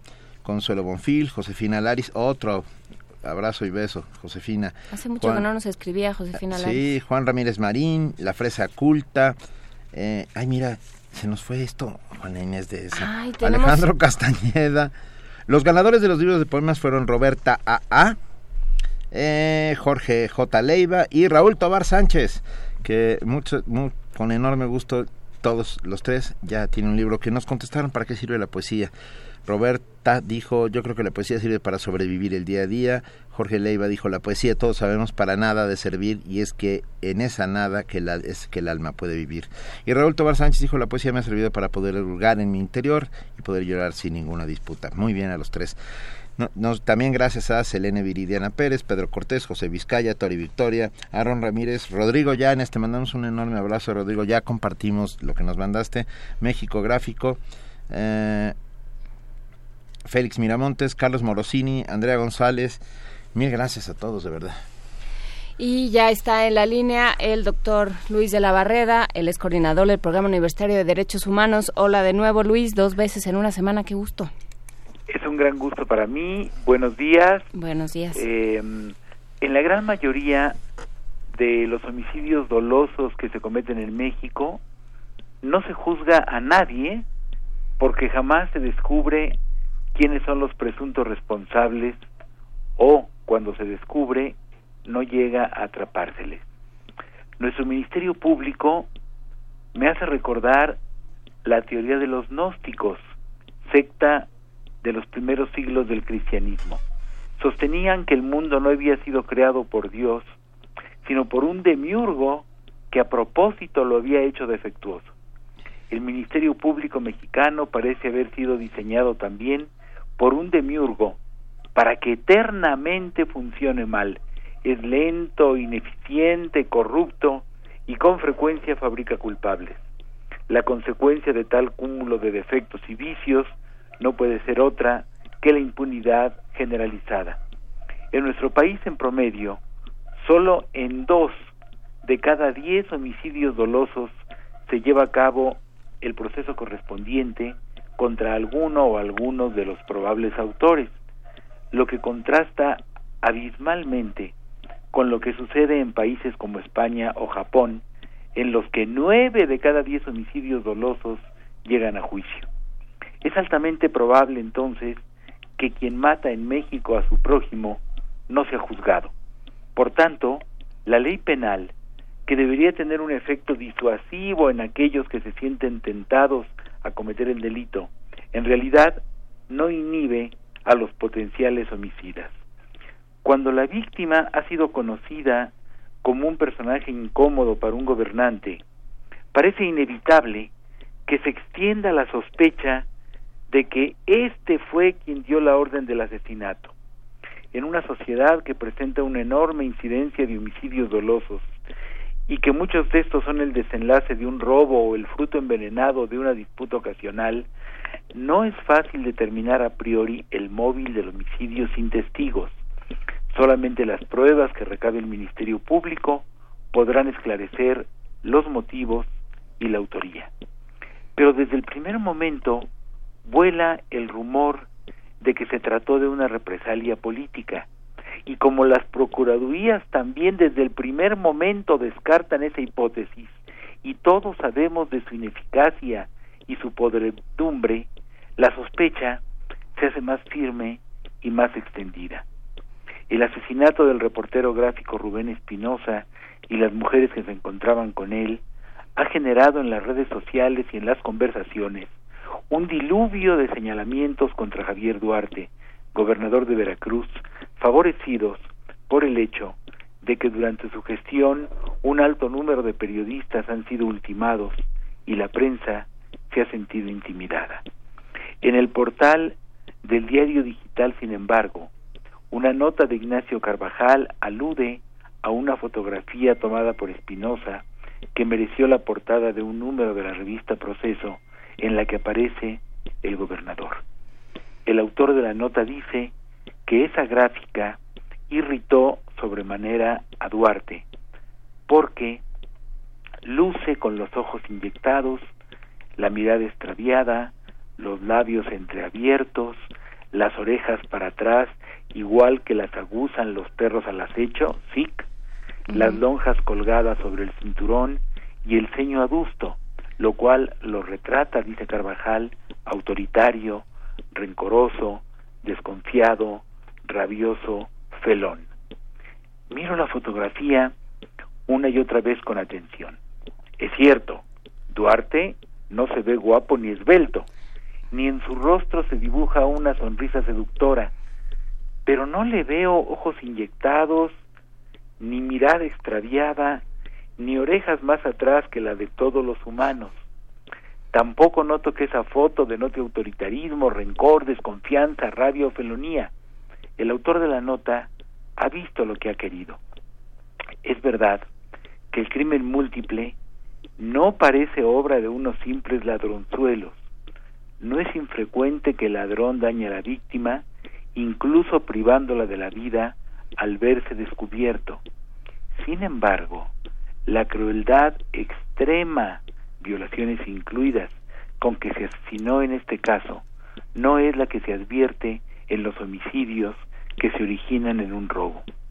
Pero por otra parte, me parece inconcebible que el gobernador haya ordenado la muerte de un hombre por una foto, por mucho que le desfavorezca, y ni siquiera por una persistente actitud crítica.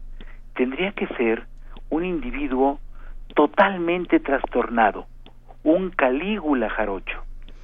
Serán las pruebas, si se obtienen, lo único que tal vez nos permita saber los porqués y los quiénes, pero se presenten o no, un amplio segmento de la sociedad no variará su inapelable veredicto. Muchas gracias. Muchas gracias Luis de la Barreda por esta reflexión que nos dice que en México, como lo decía José Alfredo, la vida no vale nada y, es muy barato matar, es, es, es un drama. Lamentablemente así es. Eh, si, una, si un porcentaje razonable de homicidios se castigaran, eh, muchos potenciales homicidas se inhibirían. Hay, hay mucha gente que quiere matar a su vecino, que quiere eh, estrangular a su cónyuge, que quiere arrojar por la ventana a su jefe y no lo hace por temor a la prisión, cuando otros no lo hacemos por nuestros principios. Por Pero hay, hay muchos que no tienen esos principios, que no tienen esta solidez ética y no lo hacen por temor a la prisión. Cuando, se, cuando estos últimos saben que es altamente improbable que sean castigados, pues la ley penal no cumple este efecto disuasorio que debiera cumplir. Sí, sin lugar a dudas. De verdad, mil gracias. Eh, Luis de la Verdad Solórzano, un placer que estés con nosotros y una vez más gracias por ser parte de Primer Movimiento. Un placer para mí, un abrazo, buenos días. Muchas gracias, buenos días. Y ya se nos acabó este programa, Benito. ¿Cómo se pasa el tiempo cuando uno se divierte? Y cuando uno piensa también. No, es que sí. Es una manera Y nos vamos a negar a rugir siempre. Nos vamos a negar a gritar, a, señalar culpables. en la mesa y no decir, somos ministerios públicos, no somos jueces, no somos verdugos, por supuesto. Ah, aquí caben todas las voces y entre y lo que hacemos es poner la mesa para que las palabras caigan sobre ella y vayamos construyendo entre todos este rompecabezas que se llama sociedad. Y para mañana, si usted es jazzista y es un jazzista de closet, escuche mañana este programa porque no solo vamos a hablar con el maestro Márquez. No, bueno. En la mañana, en nuestro arranque, vamos a hablar con el maestro Márquez y después vamos a hablar sobre una enciclopedia que está en proceso y que está buscando entradas, literalmente, de jazz en México. Entonces, si usted es, es jazzista mexicano, ponga mucha atención mañana porque a lo mejor puede sumarse, puede aparecer en esta enciclopedia. Entonces, eh, participen mañana Vamos a tener con el inmenso placer de escuchar uno de sus danzones. Al maestro Márquez, sí. Sí, lo vamos a poner Silvia Cruz. Sí, el danzón número dos, que es mi favorito. Si te portas bien, Benito. Si me porto bien. Si te Mientras, portas muy bien. si no estrangulo a mi condu co-conductora. No. claro que no. Fue un verdadero placer. Gracias a todos los que hicieron Benito. posible el primer movimiento. Un inmenso privilegio, Juan Inés de esa. Como siempre, Benito, muchísimas gracias. Los quiero mucho a todos y muchas gracias a nuestra producción. Nos escuchamos mañana. Esto fue Primer movimiento, el mundo desde la universidad.